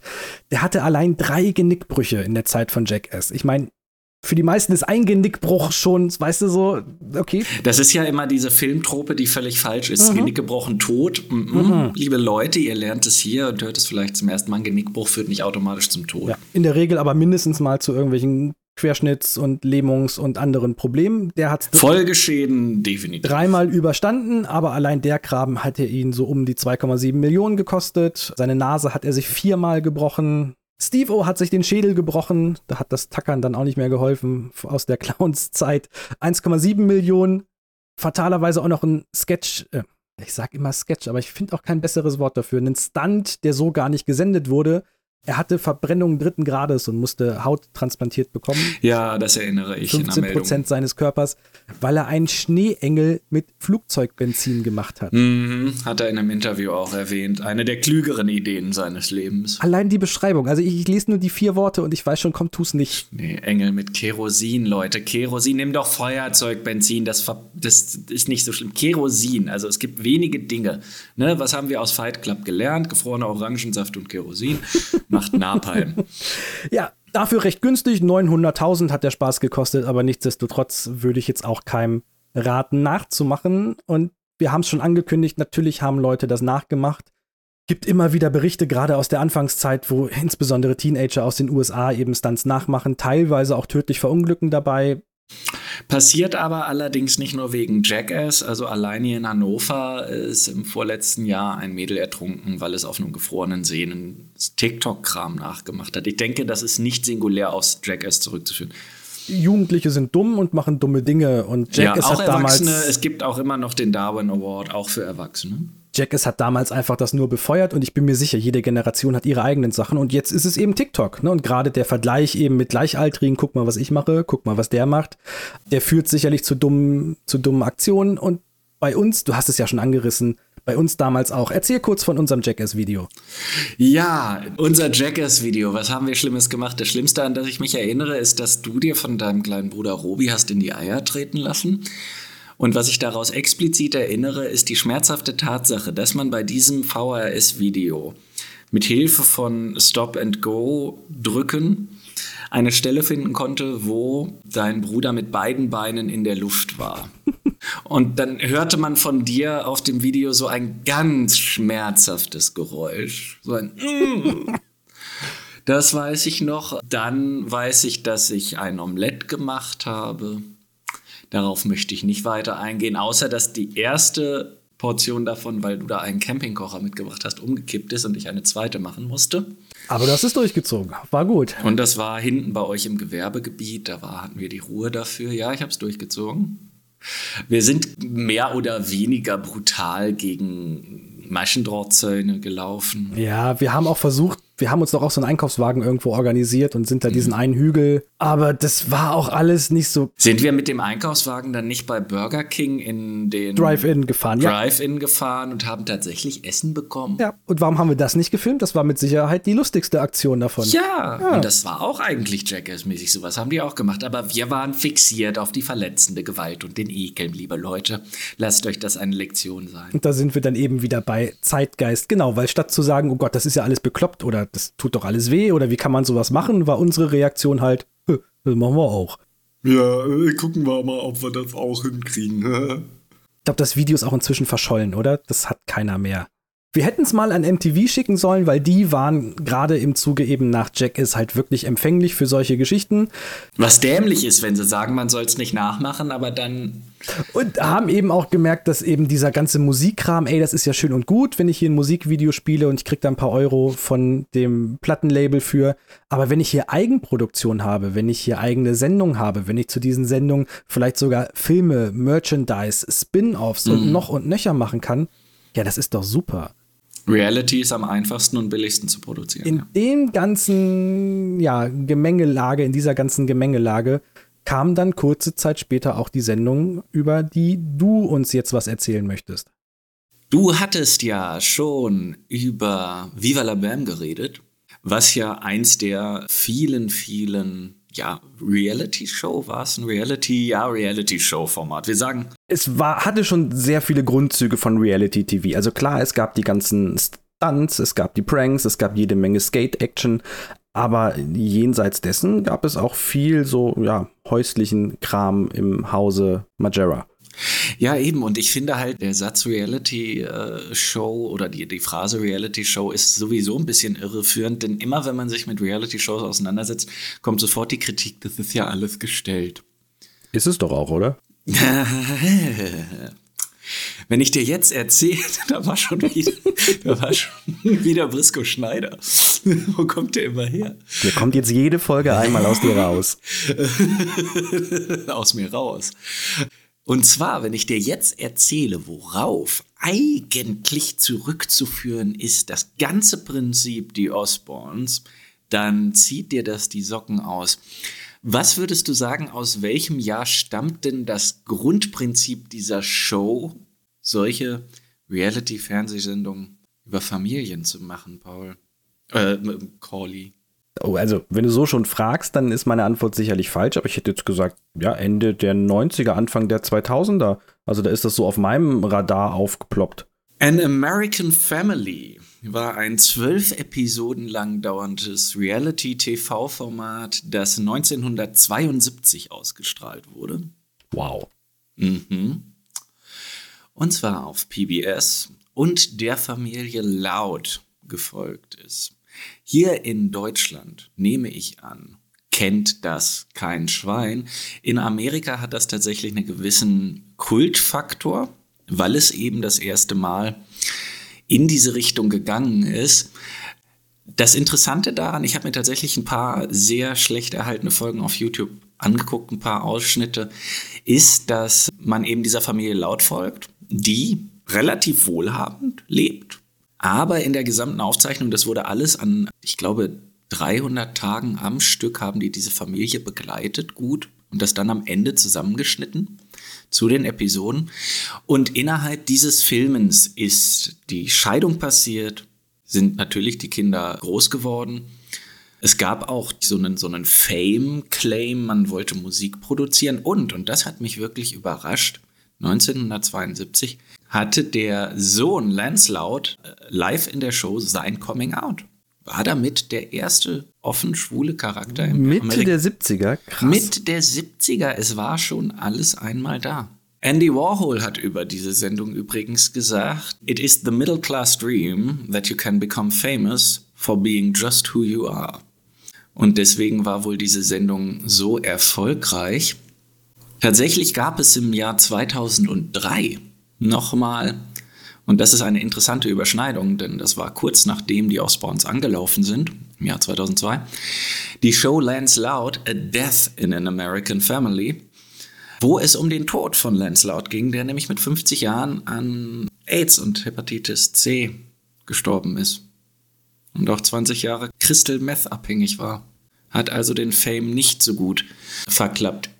Interessanterweise war diese Show An American Family auch Grundlage einer großen Reality-MTV-Show äh, aus den 90ern, die wir auch hier in Deutschland, in Europa gesehen haben, die in Amerika aber riesig war.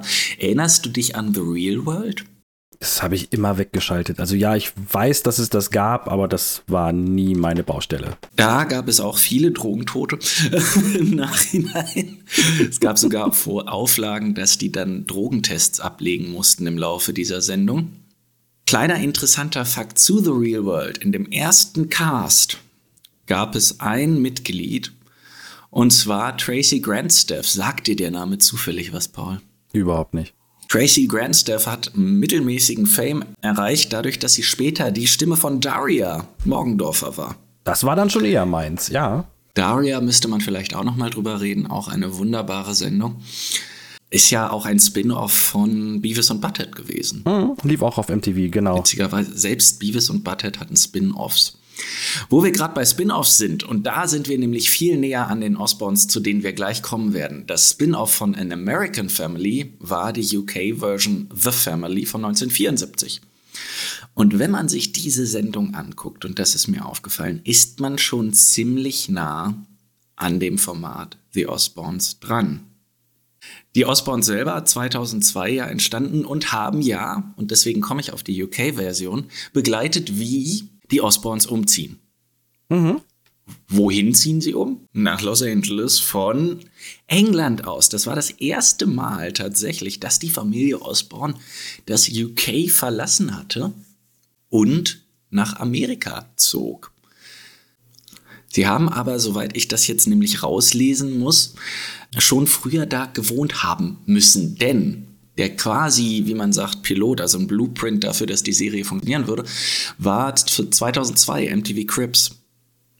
Da hat man schon einen Einblick in das Haus der Osborns bekommen, in die Familie, in die typischen Sachen, die uns dann später in der Sendung begleiten werden, wie die extravagante Einrichtung, die Aufteilung der Familie in den Mom-Manager, den rumschaffelnden Ossi, die streitenden Geschwister, die unzähligen Hunde, zu denen ich später noch kommen werde. Ich war nämlich extra. Kann, kannst du sie alle auflisten? Paul, es gibt die Internetseite celebritypets.net.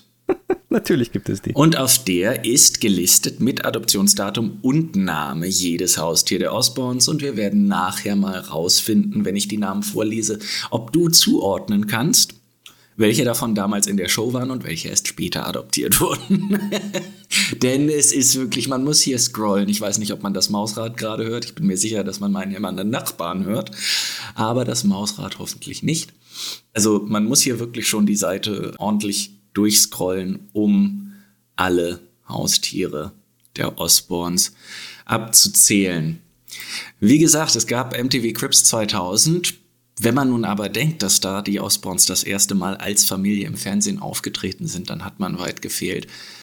1991 gibt es einen wunderbaren Clip von YouTube. Joan Rivers, die Frau mit dem sehr operierten Gesicht, wir kommen auch später noch zur Schönheitsoperation, liebe Leute, hat eine Fernsehshow gehabt, die Joan Rivers Show, sehr kreativ damals für die 90er, und hat ein Special am Vatertag 1991 ausgestrahlt und rate mal, wer da mit drei Kindern, da kommen wir auch gleich zu, auf der Couch saß.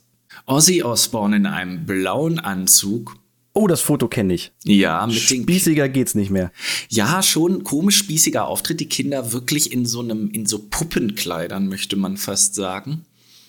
Tatsächlich konträr zu dem, wie wir Ozzy am Ende kennenlernen in der Show, ganz klar redend, ganz geordnet, sehr höflich gegenüber Joan Rivers. Ja, also wirklich eine klare Sprache, wo ja, da hatten wir ja auch im Vorfeld schon drüber geredet, auch klar wird, zum einen wissen wir ja inzwischen auch, dass das bei Ozzy Osbourne diese Form von Parkinson schon in den frühen 2000ern diagnostiziert wurde. Zum anderen ist seine Sprache, das sagte er auch in, der, in dem Weihnachtsspecial der Show, zurückzuführen auf seinen Birmingham-Dialekt. Beziehungsweise auf seinen typischen britischen Dialekt, wenn man sich große berühmte Briten anhört, wie Winston Churchill, von dem es ja wunderbare Soundclips auf YouTube gibt, wo man wirklich das Gefühl hat, der macht einfach nur Geräusche. Oder auch, was ich äh, faszinierend fand, J.R. Tolkien, der ja so eloquent geschrieben hat, aber wenn man Interviews mit ihm hört, hat man das Gefühl, man schaltet in irgendeine Kneipe um zwei Uhr nachts. Faszinierend, dass da eben eine wirklich klare, verständliche Sprache da ist und da fällt der Satz, der vielleicht später nochmal an Bedeutung gewinnt, den Ozzy sagt, wo Joan Rivers fragt, wie er mit der Erziehung umgeht. If something is too unhealthy for my children, I stop it. Ich möchte, dass wir in diesen Satz mal eine kleine Pinnnadel reinmachen. Aha. Der könnte nämlich später interessant werden. Anfänglich ging es ja darum, wie authentisch sind Reality-TV-Formate. Wie authentisch ist The Osborns? Wenn ich dir jetzt mal erzähle, wer die Produzenten der Osborns sind, dann kommen wir auf einen gewissen Craig Johnston. Übrigens zusammen mit Anne Meek, der anderen Executive-Produzentin, dieser Show gleichzeitig zu den Osborns eine andere Show produziert hat, und zwar Newlyweds. Sagt ihr das was? Oh, die kenne ich, ja. Lief doch auch auf MTV, oder? Lief auch auf MTV mit Jessica Simpson und hat die Hochzeit von Jessica Simpson und ihrem Mann Nick irgendwas war, hat mich sich nicht gelohnt, das zu googeln, fand ich. Begleitet des Weiteren übrigens fand ich sehr witzig auch, hat Greg Johnston eine Show produziert, die heißt Totally Paulie. Paul? Über Paulie Shaw vermutlich, oder? Ich weiß es auch nicht. Ich wollte jetzt nicht zu sehr drauf eingehen. Er hat auch die Freddy Krueger Story produziert Anfang der 90er. Und dann auch im Laufe seiner Karriere nach den Osborns ganz viel mit Ozzy und der Osborne Family gemacht. Unter anderem Ozzy und Jack's World Tour, was ja die zweitbekannteste Osborne Sendung war. Anne Meek, die auch die Sendung produziert hat, hat übrigens tatsächlich, das wusste ich auch nicht, eine Show produziert, die heißt Late World mit Zack. Welcher Zack ist das wohl? Galafianakis. Diese Sendung war sehr kurzlebig, hat aber in ihren Grundzügen schon das, was später In Between Two Ferns war, was ja sehr erfolgreich war, hat auch später dann Undercover Boss gemacht. Wir lesen hier langsam heraus, Reality, Reality, Reality. Scripted Reality. Ja. Und natürlich, wie überall, bei allem, was Ozzy Osbourne im Leben jemals gemacht hat, als produzierende Gewalt Sharon Osbourne. Ich dachte, du meintest Koks, aber ja, okay. Nein, nein, ich glaube so viel. Ich glaube, dass, dass er später wirklich mehr so tablettenabhängig war. Ich glaube, Ozzy war mehr so der Downer-Typ. Des Weiteren ist mir im Abspann aufgefallen, diese Sendung hat, dafür, dass sie Reality ist, Writer, Schreiber. Ja, es, es gibt doch auch äh, so Making-of-Videos, wo sich Ozzy tatsächlich, äh, wie man das so aus Sitcoms kennt, ne? die treffen sich dann alle im, im Writers Room und äh, sprechen die Folgen durch. Ja, ein Table Read. Ja. Ein Table Read, das wäre das Richtige. Ja, genau. Ja, da hat zum Beispiel Trish Baker viele Folgen geschrieben. Die hat auch viele Folgen geschrieben von, du glaubst es nicht, Sabrina total verhext. Es ist ja quasi ein Kosmos. Also da ist ja jetzt nicht so viel von Sabrina zum Prince of fucking Darkness. Ich glaube auch, sie haben einfach viel, viel Set-Design auch übernommen. Des Weiteren hat sie auch geschrieben bei Dance Moms und My Shopping Addiction. Also besser wird's nicht. So also zu den Grundlagen der Reality-TV-Show The Osbournes, die uns ja einen realen Einblick in das Leben der Osbournes geben wollte. Du kannst dich ja zurückerinnern, dass wir das, du hast es, also ich habe das im Fernsehen äh, immens zelebriert, das zu gucken. Wie war das bei dir? Ich habe es wahrgenommen, ja, und ich habe auch die ein oder andere Folge geguckt. Äh, definitiv nicht mit Absicht. Also es war nicht so, dass ich gesagt habe, jetzt ist 16 Uhr, ich muss die Osborns gucken, sondern es war dann eher so, ach guck, es läuft. Mhm. Aber ich konnte noch nie was mit diesem ganzen Reality-Kram anfangen. Da hat sich bis heute auch nichts dran geändert. Und nur die Tatsache, dass jetzt Ozzy Osbourne mit dabei war, hat das für mich jetzt auch nicht besser gemacht. Also ja, gerade damals, da war ich noch voll drin in der ganzen Metal-Szene. Aber Ozzy Osbourne war auch da schon irgendwie 20 Jahre vor meiner Zeit da war für mich jetzt nichts, wo ich gesagt hätte, boah, super, da muss ich jetzt unbedingt reingucken. Da war ich nicht Zielgruppe.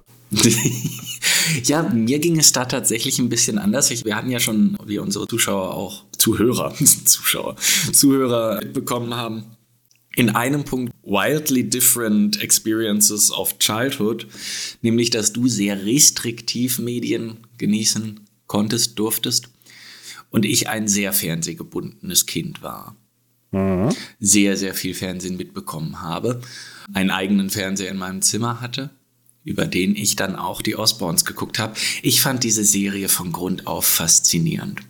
Also zum einen ging es um Ozzy Osbourne, den ich vorher natürlich kannte, über welche Band, falls das jetzt nun irgendwer nicht weiß, bitte frisch doch die Leute mal auf.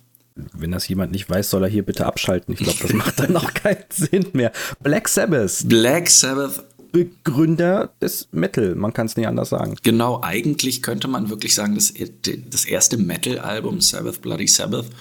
Und mir war bis dahin bekannt, dass Ozzy Osbourne existiert. Und was war mir natürlich wie allen Menschen auf diesem Planeten auch noch über Ozzy Osbourne bekannt? Dass er Fledermäusen den Kopf abbeißt. Dass er Fledermäusen den Kopf abbeißt. Das war übrigens wohl ein, äh, ein Versehen. Er dachte, es wäre eine Gummifledermaus. Ja, da gibt es mehrere Geschichten zu ja. und äh, ja, Absicht war es wohl tatsächlich nicht. Sprich den Mann nicht drauf an. Das ist die nervigste Geschichte, die er, glaube ich, in seinem Leben tausendmal erzählen durfte. Ich habe ja auch in der Vorbereitung hierzu, es gibt einen neunstündigen Zusammenschnitt von Osborns Folgen auf YouTube, wer nochmal da reingehen möchte mir sehr viel davon wieder reingezogen und das nebenher hier laufen lassen, während ich Haushalt gemacht habe. Es ist wunderbar.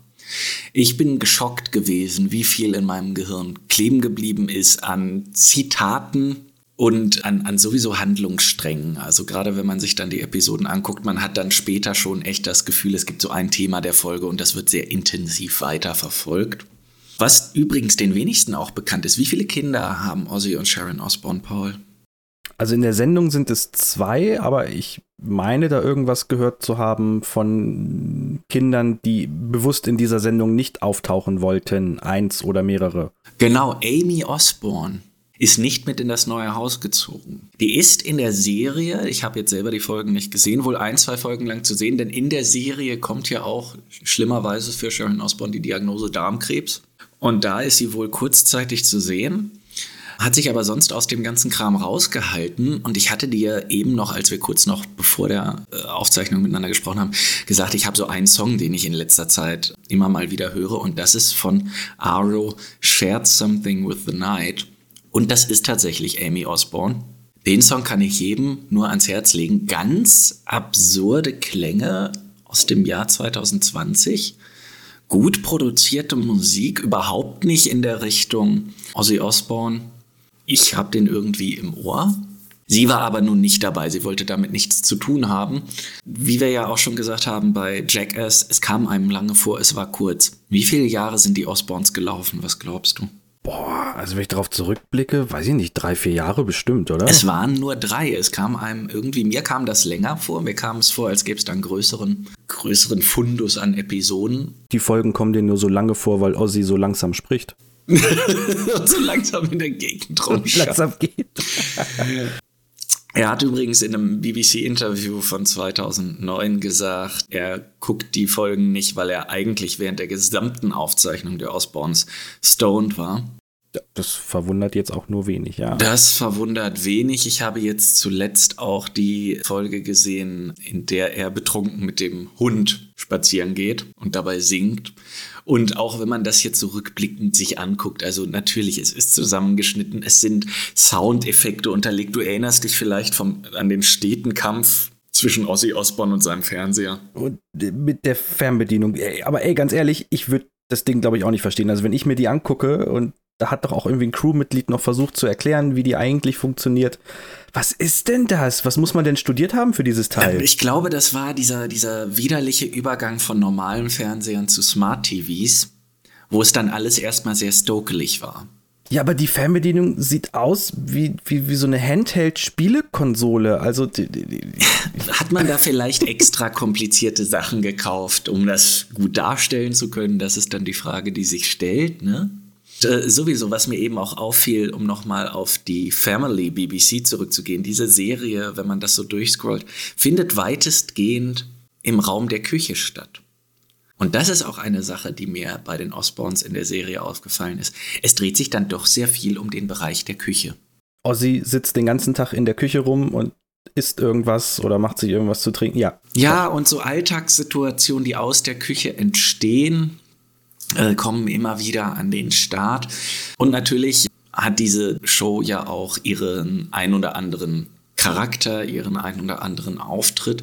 Mal davon abgesehen, dass es halt die beiden Kinder von Ozzy Osbourne, also die beiden anwesenden Kinder, Kelly Osbourne und Jack Osbourne, ins Rampenlicht gezerrt hat. Das kann man nicht anders sagen. Mitten in der Pubertät. Eigentlich schrecklich, ne? Ganz ehrlich, wenn man in dem Umfeld da aufwächst, ich weiß gar nicht, wie schlimm das ist, ob da jetzt noch eine Kamera mit dabei ist oder nicht. Da gehen doch sowieso den ganzen Tag irgendwelche skurrilen Gestalten ein und aus in diesem Haus.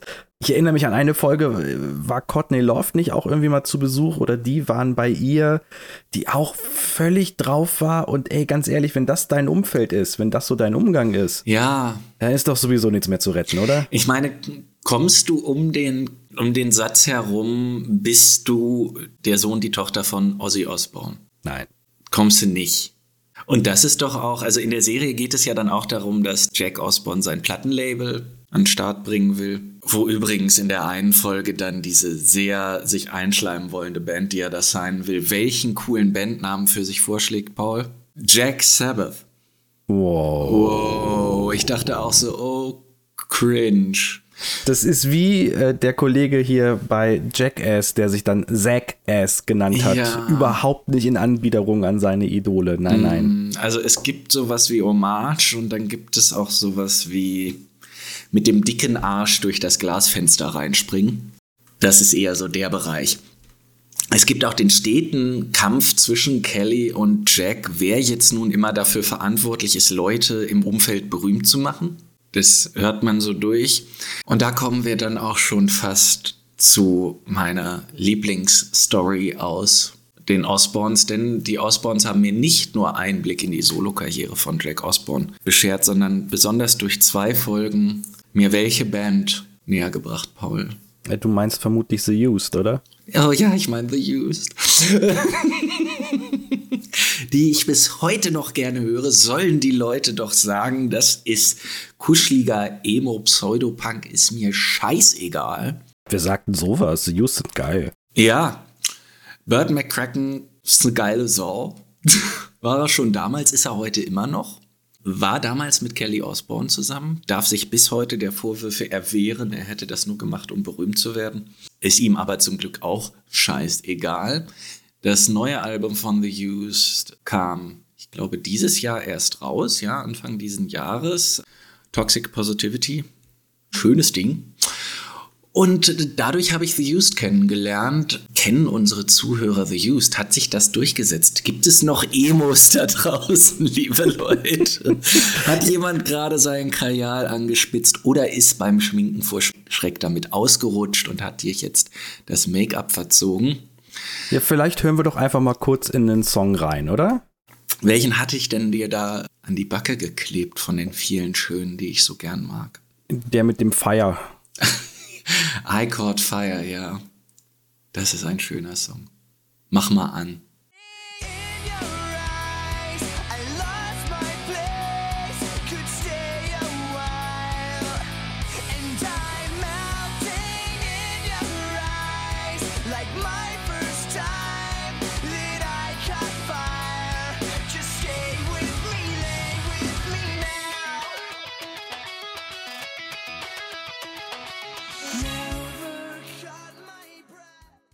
Ach ja, ist ein schöner Song. Ich mag das Video auch immer noch. Natürlich hast du da dann voll so, wir sind die Emo-Szene, aber das hat uns ja, äh, wir waren da äh, damals drin. Äh, ich wollte sagen, der Song ist ja inzwischen auch irgendwas 15 Jahre alt oder so und da war das Emo-Thema noch voll. Inzwischen, The Used, weiß ich nicht, sind die noch Emo? Also. Ich, ich, ich weiß es nicht. Gibt es, das ist die Frage, die ich ja eben gestellt habe, gibt es noch Emo in der Variante? Ich glaube nicht. Also auch die Bands so von damals, also gerade jetzt eben, wenn ich auch an My Chemical Romance zum Beispiel denke, die sind ja auch seit einem Jahr oder so jetzt wieder auf Tour und auch echt groß und haben mhm. auch ziemlich geile neue Sachen rausgebracht. Aber natürlich sind es die alten Songs noch, aber so das ganze Auftreten und das ganze drumherum, da ist nicht mehr viel mit Emo. Ja, ich glaube, alle Emos sind jetzt erwachsen. Ich befürchte es. Ich habe auch noch für einen Notfall einen Kajal rumfliegen, aber ich benutze den halt nicht. Ich habe mir neulich tatsächlich, als mir langweilig war und ich hier saß in den Sommerferien, mal wieder die Nägel schwarz lackiert.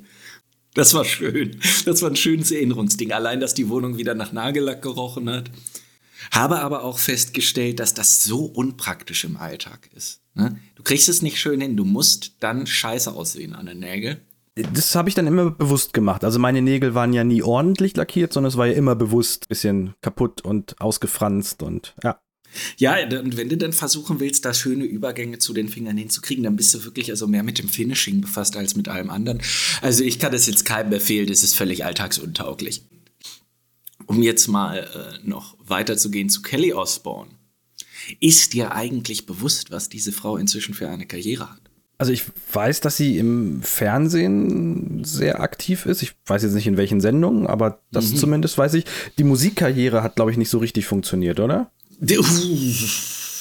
Ah, wollen wir das gleich, weil wir hatten gerade schon den Song. Es gibt dieses Black Sabbath Cover Changes.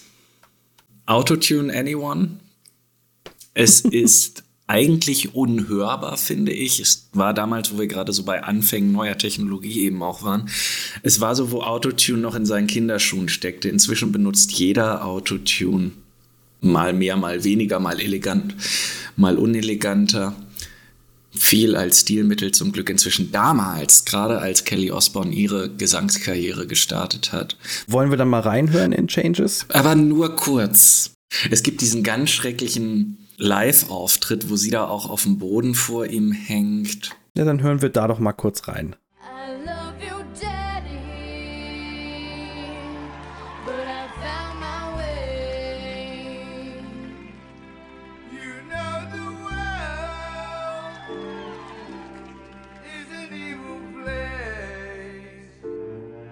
Oh Gott. Weißt du, was mir da auch aufgefallen ist? Dass Ozzy Osbourne schon immer so, obwohl er so diesen Ruf hatte als Gruseltyp, immer so voll die fröhlichen, lebensbejahenden, emotionalen Texte geschrieben hat. Habe ich auch gerade beim Querlesen durch die Kommentare da auf YouTube gesehen, also wie viele Menschen da schreiben, was das für ein positives Lied ist und wie viel Kraft das denen gibt. Ja, irgendwie ist das gar nicht so Prince of Darkness, ne? Also, also Ozzy Osbourne ist, finde ich, sowieso auch in der ganzen Recherche ein, ein so gegensätzliches Stück Musikgeschichte, weil, wie gesagt, es ist der Prince of Motherfucking Darkness, der eigentlich keinen Schritt im Leben tun kann, ohne dass Sharon Osbourne dahin zeigt, wo er hingeht. Ozzy! Ozzy! Ne? Und der gruselige Prince of Motherfucking Darkness. Und zum anderen Freundschaft, Peace, Versöhnlichkeit. Ich meine, Crazy Train ist ein Song, der eigentlich davon handelt, dass die Welt durchgedreht ist, aber wir trotzdem zusammenhalten müssen. Also es ist jetzt nicht hier Marilyn Manson, ich bin gruselig und in meinen Texten geht es um Angst, Essen, Seele auf, um es mal so zu sagen, sondern es ist irgendwie äh, ein, ein, ja, durchweg äh, lebensbejahendes Mensch, der Ossi Osborne. Aber da kommen wir auch zu den ganzen, sage ich jetzt mal, adjacent anhängenden Sachen zu den Osborns. Wir haben die Musikkarriere von Kelly Osborne. Sie hat übrigens damals mit einem interessanten, ich sage es jetzt mal ganz bewusst, mit dem Biolex-Satz interessant, Papa Don't Preach gecovert. Das Album war mäßig erfolgreich. Übrigens Changes, das Cover, das wir eben, dieses schöne, gar nicht autogetunte Cover, hat welchen Platz der englischen Charts belegt? Boah, wenn du mich jetzt so fragst, zwölf. Eins. Nein. Ja, und zwar tatsächlich für mehrere Wochen. Ich weiß nicht, ob das ein schlechtes Jahr für Musik war oder ob die Briten dann gedacht haben, endlich mal wieder was, was wir selbst gemacht haben. Und natürlich haben wir die Osborns im Laufe des Ganzen auch immer wieder in berühmten Cameos gefunden. Was war der berühmteste Gastauftritt der gesamten Osborne-Familie, auch in Bezug auf Fernsehen und Kino? Äh, in, in Austin Powers sind sie aufgetreten. Ja, Goldständer. Haben wir genau diese Sache, dass Ozzy mit dem Fernseher nicht klarkommt am Anfang. Und da sind wir, meine lieben Leute. Wir hatten nämlich schon fast vergessen, warum heißt diese Sendung eigentlich Corley und McCulkin, Paul? Weil wir uns das mal bekloppterweise so ausgedacht haben. Und in der ersten Folge haben wir unser McCulkin-Prinzip auch noch ganz vernünftig hergeleitet und in der zweiten haben wir es so halb vergessen. Ja, aber wir hatten die einfachste Möglichkeit, wir hatten Michael Jackson, also mussten ja. wir gar nichts machen. Und für dieses Mekak im Prinzip brauchte ich noch nicht mal Google anschmeißen. Denn wer hat den Sohn von Dr. Evil in Austin Powers gespielt, Paul? Seth Green. Und Seth Green war in welchem Film, den wir in diesem unglaublich lange andauernden Podcast schon besprochen haben, das ist jetzt eine 50-50 Chance. Es war in Folge 1 Partymonster. Es natürlich. war ein Partymonster. Und so leicht, meine lieben Leute, kann es manchmal gehen, haben wir auch unser schönes McCulkin-Prinzip wieder eingebaut. Tada! Das nächste Mal versprochen, versuchen wir es mal wieder ein bisschen komplexer zu machen. Aber ich wollte ja eigentlich auch auf die umfangreiche Fernsehkarriere von Kelly Osbourne eingehen. Die hat nämlich nicht das letzte Mal mit Joan Rivers zu tun gehabt, als sie da 1991 auf der Couch saßen sondern hat tatsächlich Fashion Police unter anderem mit Joan Rivers moderiert. Und ich lese jetzt mal einfach nur versuchend in einem Atemzug so viel wie möglich vor, was hier an Fernsehsendungen Filmography bei Kelly Osbourne seit Ende der Osbournes drinsteht. I'm a Celebrity, Get Me Out of Here, Project Catwalk, Hotel Babylon, Dancing with the Stars, The Ellen DeGeneres Show, Entertainment Tonight, RuPaul's Drag You, The Talk, Miss USA 2011, America's Next Top Model, Miss USA 2012, Are We There Yet, Drop Dead Diva, sie ist sogar bei Phineas und Ferb aufgetreten, Australia's Next Top Model, Celebrity Juice, Project Runway Junior, Australia's Got Talent, Snoop Dogg presents The Joker's Wild. Loose Woman, The Masked Singer, The Masked Singer UK, Celebrity Ghost Story, Celebrity Watch Party, Name the Tune und Beat Shazam. Und das war nicht alles. Ich habe jetzt nur maximal jede, jeden zweiten Eintrag vorgelesen. Heißt das, sie ist ganz vorne mit dabei oder läuft das eher so unter C-Prominenz? Die ist einfach in jeder Sendung So ein bisschen wie eine Barbara Schöneberger oder ein Bernhard Hoeker in Deutschland. Das ist ein interessanter Vergleich. Ich glaube, Barbara Schöneberger in Deutschland ist ein guter Vergleich, weil es tatsächlich immer nur diese Mal dabei Gastauftritte sind, also nicht A-Prominenz. ist da immer mal wieder am Start, war zuletzt in einer Kontroverse verwickelt. 2015 während des Wahlkampfs von Donald Trump, weil sie ihn herausgefordert hat. Und jetzt halte ich fest, was für ein gnadenlos dummer Satz. Wenn du jeden Latino aus diesem Land schmeißen wirst, wer macht dann deine Toiletten sauber, Donald Trump? Unglücklich formuliert. Warum komme ich auf Donald Trump zu sprechen, Paul? War der auch bei den Osborns? Nee, aber der hat mit einer anderen Osborn tatsächlich direkten Kontakt noch gehabt. Ja, dann mit Sharon bestimmt. Mit Sharon Osborn, denn Sharon Osborn ist ja nun mal wirklich inzwischen im amerikanischen Fernsehen fest. Ja, mittendrin, die hat doch jede Menge hier so äh, Jury-Kram gemacht. Ne? Deutschland sucht den Superstar. Nein, wie heißt das bei denen? America's Got Talent? America's Got Talent und X-Factor auf jeden Fall. Sie war auch bei The Talk. Das war so eine Panel-Talkshow. Ja, und sie hatte sie nicht auch eine eigene Talkshow? Ich habe jetzt wirklich nicht alles rausgesucht. Das kann natürlich sein. Was ich viel interessanter fand, sie war bei The Celebrity Apprentice. Und das wurde moderiert von Donald Trump. Sie war damals in einem Team mit Cindy Lauper, wurde in der zehnten Folge gefeuert. Und wer war Gewinner dieser Staffel? Brad Michaels. Woher kennen wir Brad Michaels, Paul? Brad Michaels ist der Sänger von Poison. Von Poison und hat auch eine Reality-Show. Stimmt, der hat da, hat dann eine, was hat er gesucht? Eine Frau vermutlich. Ja, er hat eine Frau gesucht. Rock of Love war in sich dann auch wieder ein Spin-off welcher schrecklichen, schrecklichen Sendung. War das hier nicht äh, dieses Tila Tequila sucht einen Kerl? Nee, das kam auch dann. Flavor of Love mit Flavor Flav. Ach du Scheiße, wo er mit Brigitte Nielsen. Mit Brigitte Nielsen, die sich einmal komplett hat durchstraffen lassen vor laufender Kamera. Oh, das hatte ich alles verdrängt bis heute. Vielen Dank, dass du das. Ich genau. Ich pule die schmerzhaften Erinnerungen hier wieder raus. Ähm, einer meiner Lieblingssätze stammt von Brigitte Nielsen, als sie damals im Dschungelcamp war. Let's get it to Rambo. Let's get it to Rambo, denke ich auch oft, muss ich sagen. Ja, jetzt sind wir aber schon so weit von den Osborns weg. Ich wollte eigentlich noch auf ein paar Sachen in der Sendung eingehen. Womit wollen wir anfangen? Mit den Hunden? Oder erinnerst du dich vielleicht noch an den lotterigen Kumpel Jason Dill, der mitunter bei den Osborns wohnte und ein Kumpel von Jack war? Der sagt mir nichts. Was ich noch weiß, ist, dass ständig irgendwelche Leute rumstanden, manchmal auch mit so ausgeblendeten Gesichtern, weil sie offensichtlich nicht in der Sendung sein wollten.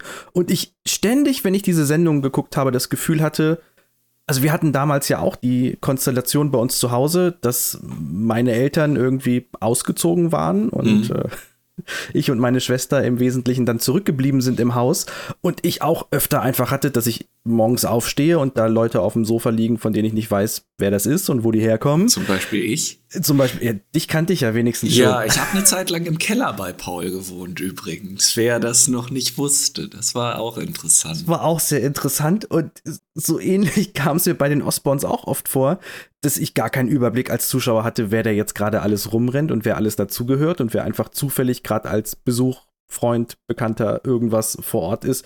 Das war manchmal sehr wirr und nein, an den Typen kann ich mich jetzt speziell nicht erinnern, deswegen fangen wir mit dem noch ruhig mal an.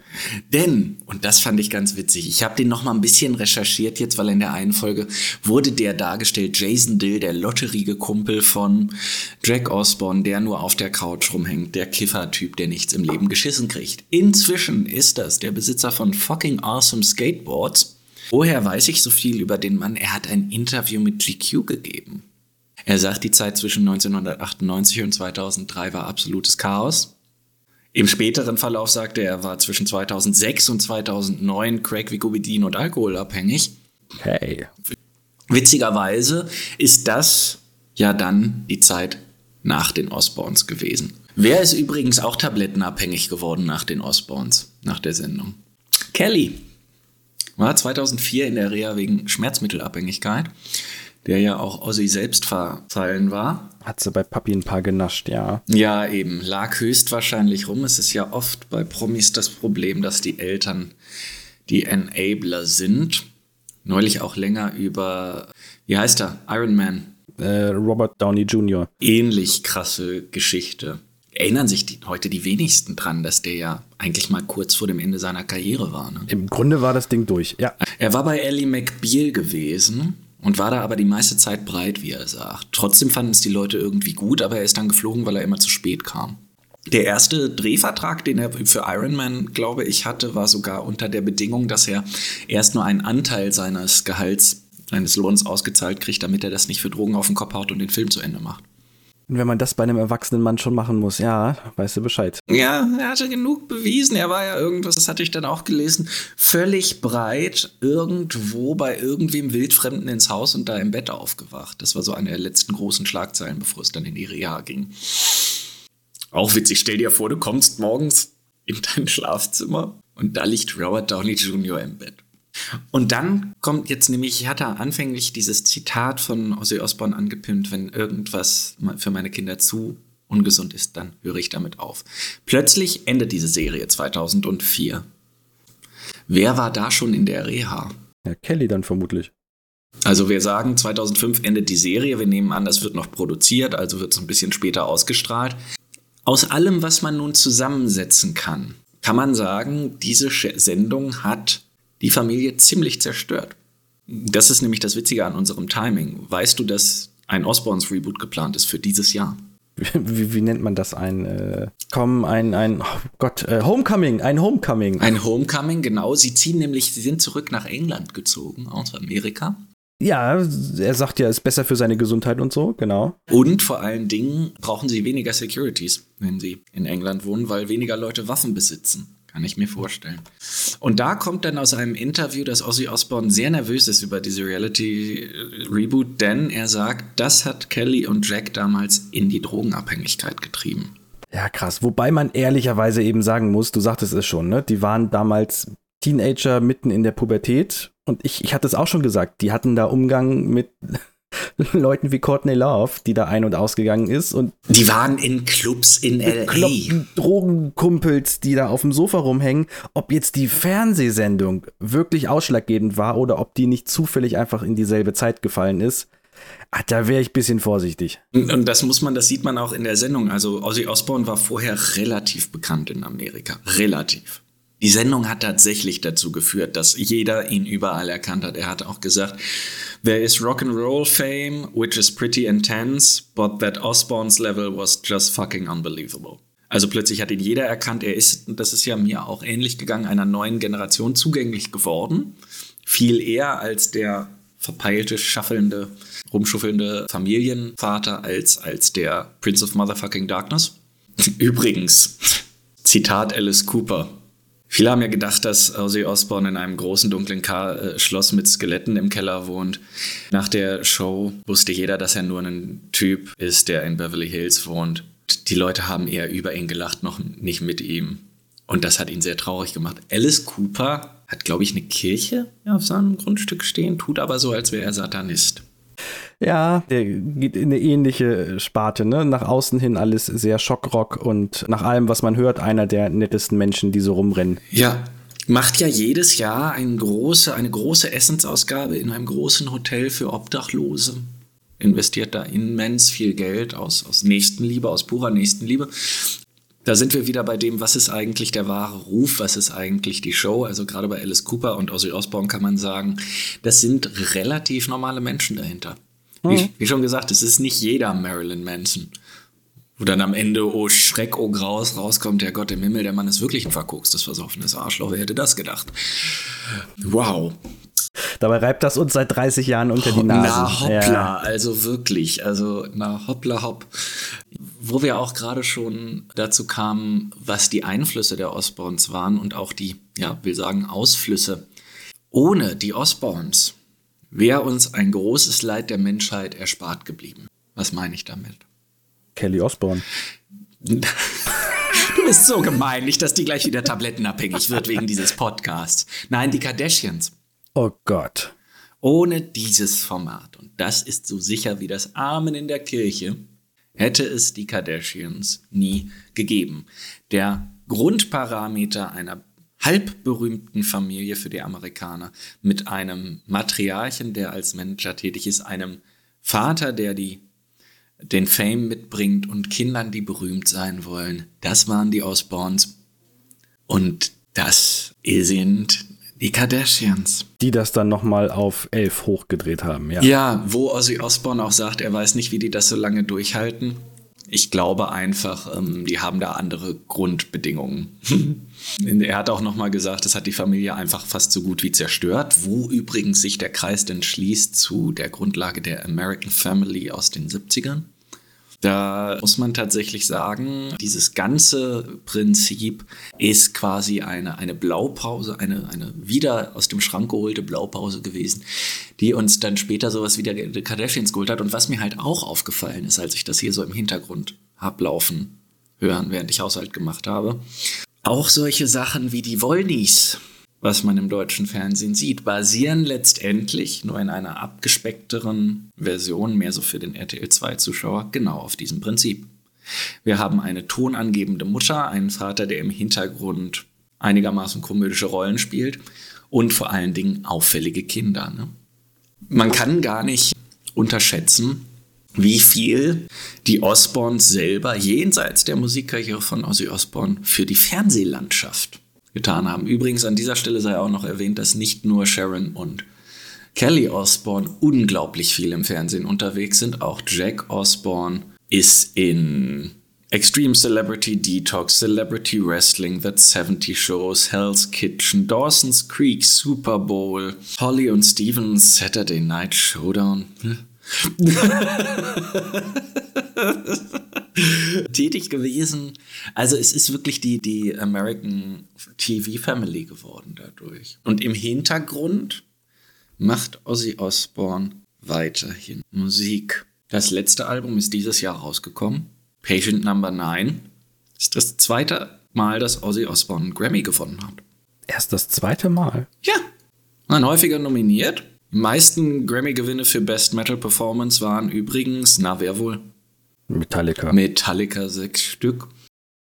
Auf dem neuen Ozzy Osbourne Album, und das fand ich so interessant, es ist wirklich sehr hörenswert. Ich habe es mir auch äh, im Laufe der Recherche angehört. Natürlich, das darf man nicht vergessen. Oh mein Gott, der Autotune. Besser abgemischt auf jeden Fall als die letzten Sachen. Produziert von Andrew Watt. Andrew Watt mag Fans von Justin Bieber, Post Malone, Lana Del Rey oder Cardi B ein Begriff sein, denn da hat er ganz viele Alben produziert. Und wie kommt der jetzt zu Ozzy Osbourne? Er hat in letzter Zeit tatsächlich auch Eddie Vedder, Ozzy Osbourne und Iggy Pop produziert. Ah, okay, der Mann hat so ein bisschen das Ufer gewechselt, hätte ich jetzt fast gesagt. Ein bisschen, ja. Hat auch diese schreckliche Single von Elton John und Britney Spears produziert. Hast du dir die mal angehört? Ja, um Gottes Willen, ja. Ich sehe gerade, Post Malone hat den Pokémon-Soundtrack neu aufgenommen. Ist Post Malone nicht auch der einzige Besitzer auf der Welt der neuen Magic-Karte von dem einen Ring? Hat er die nicht für 2, irgendwas Millionen? Ja, Post Malone ist ein avid Magic-Player, der auch in vielen Magic the Gathering-Shows, die ich mir auf YouTube angucke, immer wieder witzigerweise auftritt. Ist auch ein echt sympathischer Typ. Ich ich warte die ganze Zeit, dass ich diesen Witz machen kann. Ich will ja die ganze Zeit die Musik von Post Malone hören, aber ich habe noch nicht die Musik von Pre Malone gehört. Danke. Danke. Danke. Danke. Wer sich das mal geben möchte, der hat zusammen mit ein paar anderen Musikern, unter anderem Travis Barker, ein anderthalbstündiges Nirvana-Medley irgendwann während Corona gestreamt. Also ein anderthalbstündiges Nirvana-Medley. Haben Nirvana ein anderthalb Stunden Musik rausgebracht in ihrer Karriere. ja, aber hallo. Aber hallo. Also wer sich das, wer sich das mal anhören möchte, äh, sehr krass und auch abseits von dem, was er sonst so musikalisch macht. Der Mann kann Gitarre spielen, der Mann kann singen und ist offensichtlich ein riesiger Nirvana-Fan. Der Mann kann anscheinend vieles. Wie gesagt, ich muss mich mit dem auseinandersetzen. Mich, mich, mich halten immer Gesichtstattoos ab. Ich habe von meiner Oma gelernt, dass nur kriminelle Menschen Gesichtstattoos und, und Seeleute und Seeleute Gesichtstattoos haben. Aber der Mensch scheint eigentlich grundlegend in Ordnung zu sein. Aber zurück zu den Osborns. Das Reboot Home to Roost ist für 2023 geplant. Das neue Album von Ozzy Osbourne, Patient Number 9, ist 2022 rausgekommen. Letzte Single ist A Thousand Shades für dich überhaupt nichts, das auszusprechen, Paul. A thousand shades. Thousand Shades. A thousand shades. Thousand Shades. Will Smith hat a thousand shades. Will, Will Smith, Smith, Smith, Will Smith, someday. Will, Will, Will Smith, Smith, Will. Nein, Will, Will Smith. Nein. Ich schneide das alles raus. Nein, lass es bitte drin, das ist zu gut. Und ja, also das, da kann man auf jeden Fall noch reinhören. Das neue Album, darauf wollte ich hinaus, von Ozzy Osbourne, featured eben nicht nur seinen üblichen Hauptgitarrenverantwortlichen Zach Wild, der übrigens einer der besten Gitarrenspieler ist. Man sollte sich nur darauf vorbereiten, wenn man Black Rebel Society irgendwann mal live sieht, so wie ich das auf dem Wacken getan habe, kommt irgendwann zwischendrin ein ungefähr 20 Minuten langes Zach Wild Gitarrensolo, das tatsächlich, glaube ich, nur was für Leute ist, die selber Gitarren spielen. Meinst du, da kann man kurz mal Bier holen gehen, ja? Es ist schön, dass er all diese Dinge auf der Gitarre kann und er zeigt da sehr viel Technik. Ich habe nur gedacht, Dude, mach doch mal wieder Musik. Ist er, ist er nicht inzwischen der Ersatz äh, bei Pantera für den verstorbenen Dimebag? Ja, da habe ich tatsächlich auch was gelesen, dass Pantera jetzt wieder an den Start kommen. Weiß ich nicht, ob das so eine gute Idee ist. Mal gucken. Nee, muss man, glaube ich, auch nicht. Ja, ne. Was man tatsächlich aber auf dem Album von Ozzy Osbourne noch hat, ist einen der letzten Schlagzeugauftritte von Taylor Hawkins Ach, guck. auf dem Song Parasite. Wir haben auch Gitarren von Duff McKagan, den wir kennen von welcher Band? Guns N' Roses Die ganzen, nicht die halben. Dann zwei Songs mit Tommy Iommi. Von Black Sabbath, der Originalgitarrist. Da ist dann auch der Song Degradation Rules, der den Grammy gewonnen hat, bei tatsächlich ein ordentliches Brett. Und, und das hat mich aus den Socken gehauen, nicht nur Jeff Beck, sondern auch ein Song mit Eric Clapton. Und das Ding ist sehr gut hörbar. Dabei würde man die beiden jetzt ja gar nicht zusammenbringen. Aber Außer vom Alter eher nicht. ja. Und äh, beides Engländer, oder? Ja, also auf jeden Fall ein hörbares Album, wenn man jetzt mal über. Aber der Mann ist 74. Und, und das darf man ja auch nicht vergessen, ich habe mir jetzt auch viele Interviews äh, reingezogen, die Parkinson-Diagnose ist ja schon fast 20 Jahre alt. Was man tatsächlich bei ihm inzwischen sieht, ist wirklich den fortgeschrittenen Zustand. Also was man auch bei, bei Michael J. Fox in Interviews sieht, die Bewegungsmuster, das alles. Aber er ist immer noch, und das ist ja irgendwie eine der, der Markenzeichen von Ozzy Osbourne, immer noch ein witziger Typ. Immer noch Sprachwitz, immer noch humorvoll drauf. Äh, Sharon Osbourne sieht inzwischen ganz anders aus als in der Sendung damals. Die Haare sind auf jeden Fall nicht mehr rot. Die Haare sind rot. Nein, sie hat jetzt tatsächlich, das ist erst ein paar Tage oder ein paar Wochen her, das erste Mal seit über, sie sagte irgendwie 20 Jahren oder so, die roten Haare abgelegt. Ach, da, guck mal, da hast du jetzt besser. Was, was ist die neue Farbe? Die Farbe, die sie tatsächlich hat, also ja, nicht ganz, es ist weiß. Mhm. Ich habe übrigens so viel schlechte Sachen recherchiert, dass wenn ich jetzt Schar bei Google eingebe, als dritter Eintrag Shania Geis kommt von den Geissens. Deswegen mache ich die Recherche immer im Inkognito-Tab. Ja, ja, ja, ich muss hier unbedingt meine History lernen. Das ist ja schrecklich, schrecklich, schrecklich. also es ist faszinierend, wie man, wie die, wie die Berührungspunkte von Ozzy Osbourne, dem Prince of Motherfucking Darkness und den wirklich äh, dem, dem Bodensatz des Reality-TVs sind. Hm? Ich muss übrigens ganz kurz korrigieren, sie war bei ihrer Originalhaarfarbe und ist dann irgendwie ein halbes Jahr später wieder zurück zu Rot, weil sie sagte, oh Gott, da fühle ich mich ja wie eine 70-jährige Oma. Tick-Tack, Tick-Tack, sie ist eine 70-jährige Oma. Ja, aber ja, echt, gut, ja. jeder soll sich fühlen und Genau, wir wollen das nicht. Und wenn sie ihre Haarfarbe ablegen kann, wenn man sich das Gesicht anguckt, sieht es auch inzwischen aus, als könnte sie ihre Oberlippe ablegen. So, das musste jetzt auch mal gesagt werden. naja, aber das gehört wohl auch zum Hollywood-Lifestyle dazu, dass man sich irgendwann das Gesicht lahmlegen lässt. Gott, ich werde manchmal so bitter. Ich bräuchte auch so eine The Talk-Geschichte, wo ich dann so mich so, oh mein Gott, wie konnte Brad Michaels damals Rock of Love machen? Poison war doch so eine gute Band. Seinen ganzen Ruf aufs Spiel gesetzt. also ganz, ganz im Ernst, das war doch sogar noch eine Verbesserung seines Rufs im Vergleich zu Poison vorher. war ein riesiger Haufen brennender Müll, also ganz schlimme Kacke. Grüße gehen raus an alle Poison-Fans da draußen. Alle Poison-Fans können an dieser Hallo. Stelle ausschalten. Ja, Und dann habe ich ja mir zum Schluss noch. Genau, ich wollte wollt gerade sagen, bei mir äh, endete es mit den Verletzungen der Jackass-Stars und bei dir endet es jetzt mit Hunden. Ja. Ich habe die Liste von celebritypets.net von Ozzy Osbournes Haustieren. Wir haben 1, 2, 3, 4, 5, 6, 7, 8, 9, 10, 11, 12, 13, 14, 15, 16, 17, 18, 19, 20, 21, 22, 23, 24. 24, Paul. Das waren alles so kleine Fußhupen, oder? Wenn ich das hier so durchscrolle, Katzen, mehrere, also hier gibt es tatsächlich dann auch noch, seit neuestem hat man dann wohl auch mal formattechnisch ordentliche Hunde. Ach, guck. Aber stimmt, Katzen liefen da auch immer rum. Gab es da nicht die Szene, wo, wo die eine Katze irgendwie oben auf so einem Schrank oder so drauf saß und Ozzy versuchte, sie da runterzukriegen? Wenn sie die Katze da nicht hochgesetzt haben und Ozzy dahingestellt haben und gesagt haben, versuch mal da mit der Katze zu reden. So, die Haustiere. Ich sag den Namen und du sagst, war damals dabei oder nicht. Eieieiei. Rocky the Rockstar. Klingt jetzt nicht vertraut, aber ich würde mal sagen, ja. Nein, erst 2010 adoptiert. Na gut. Martini Bianco. Martin, nein. Tatsächlich war Martini Bianco einer der Hunde. The Gay One, wie Sharon sagte, ist 2011 mit 14 Jahren gestorben. Dann haben wir Little Bit. Little Bit. Mir das irgendein Hinweis oder so? Eigentlich nicht, ne? Mm, Nein. Ich sag nein. Nein, ist tatsächlich auch im Fernsehen aufgetreten wie Jack und Kelly. Später dann bei The Dog Whisperer von Cesar Milan. Wurde schrecklicherweise 2009 von einem Kojoten getötet.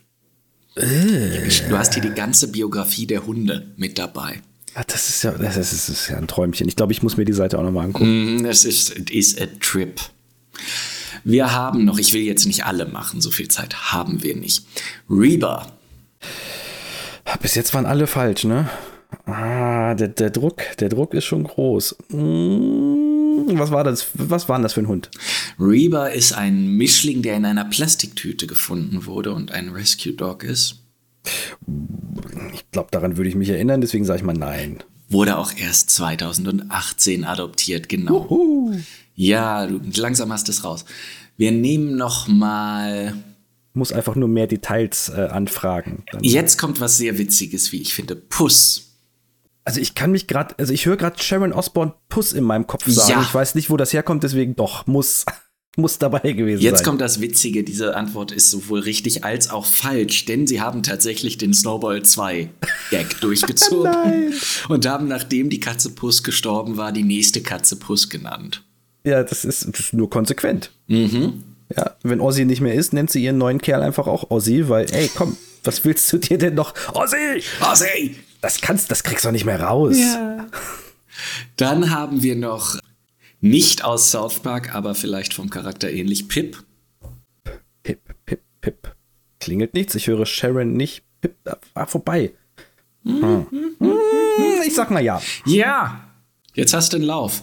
Ah. Wenn du schon Sharons Stimme im Kopf hast, vielleicht können wir dann auch gleich auf Mini eingehen.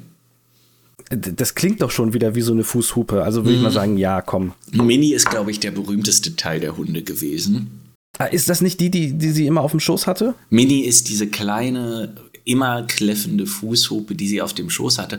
Und weißt du, was mir hier gerade auffällt bei dieser ganzen Liste von 24 Hunden? Liebe Leute von celebritypets.net, so geht das nicht.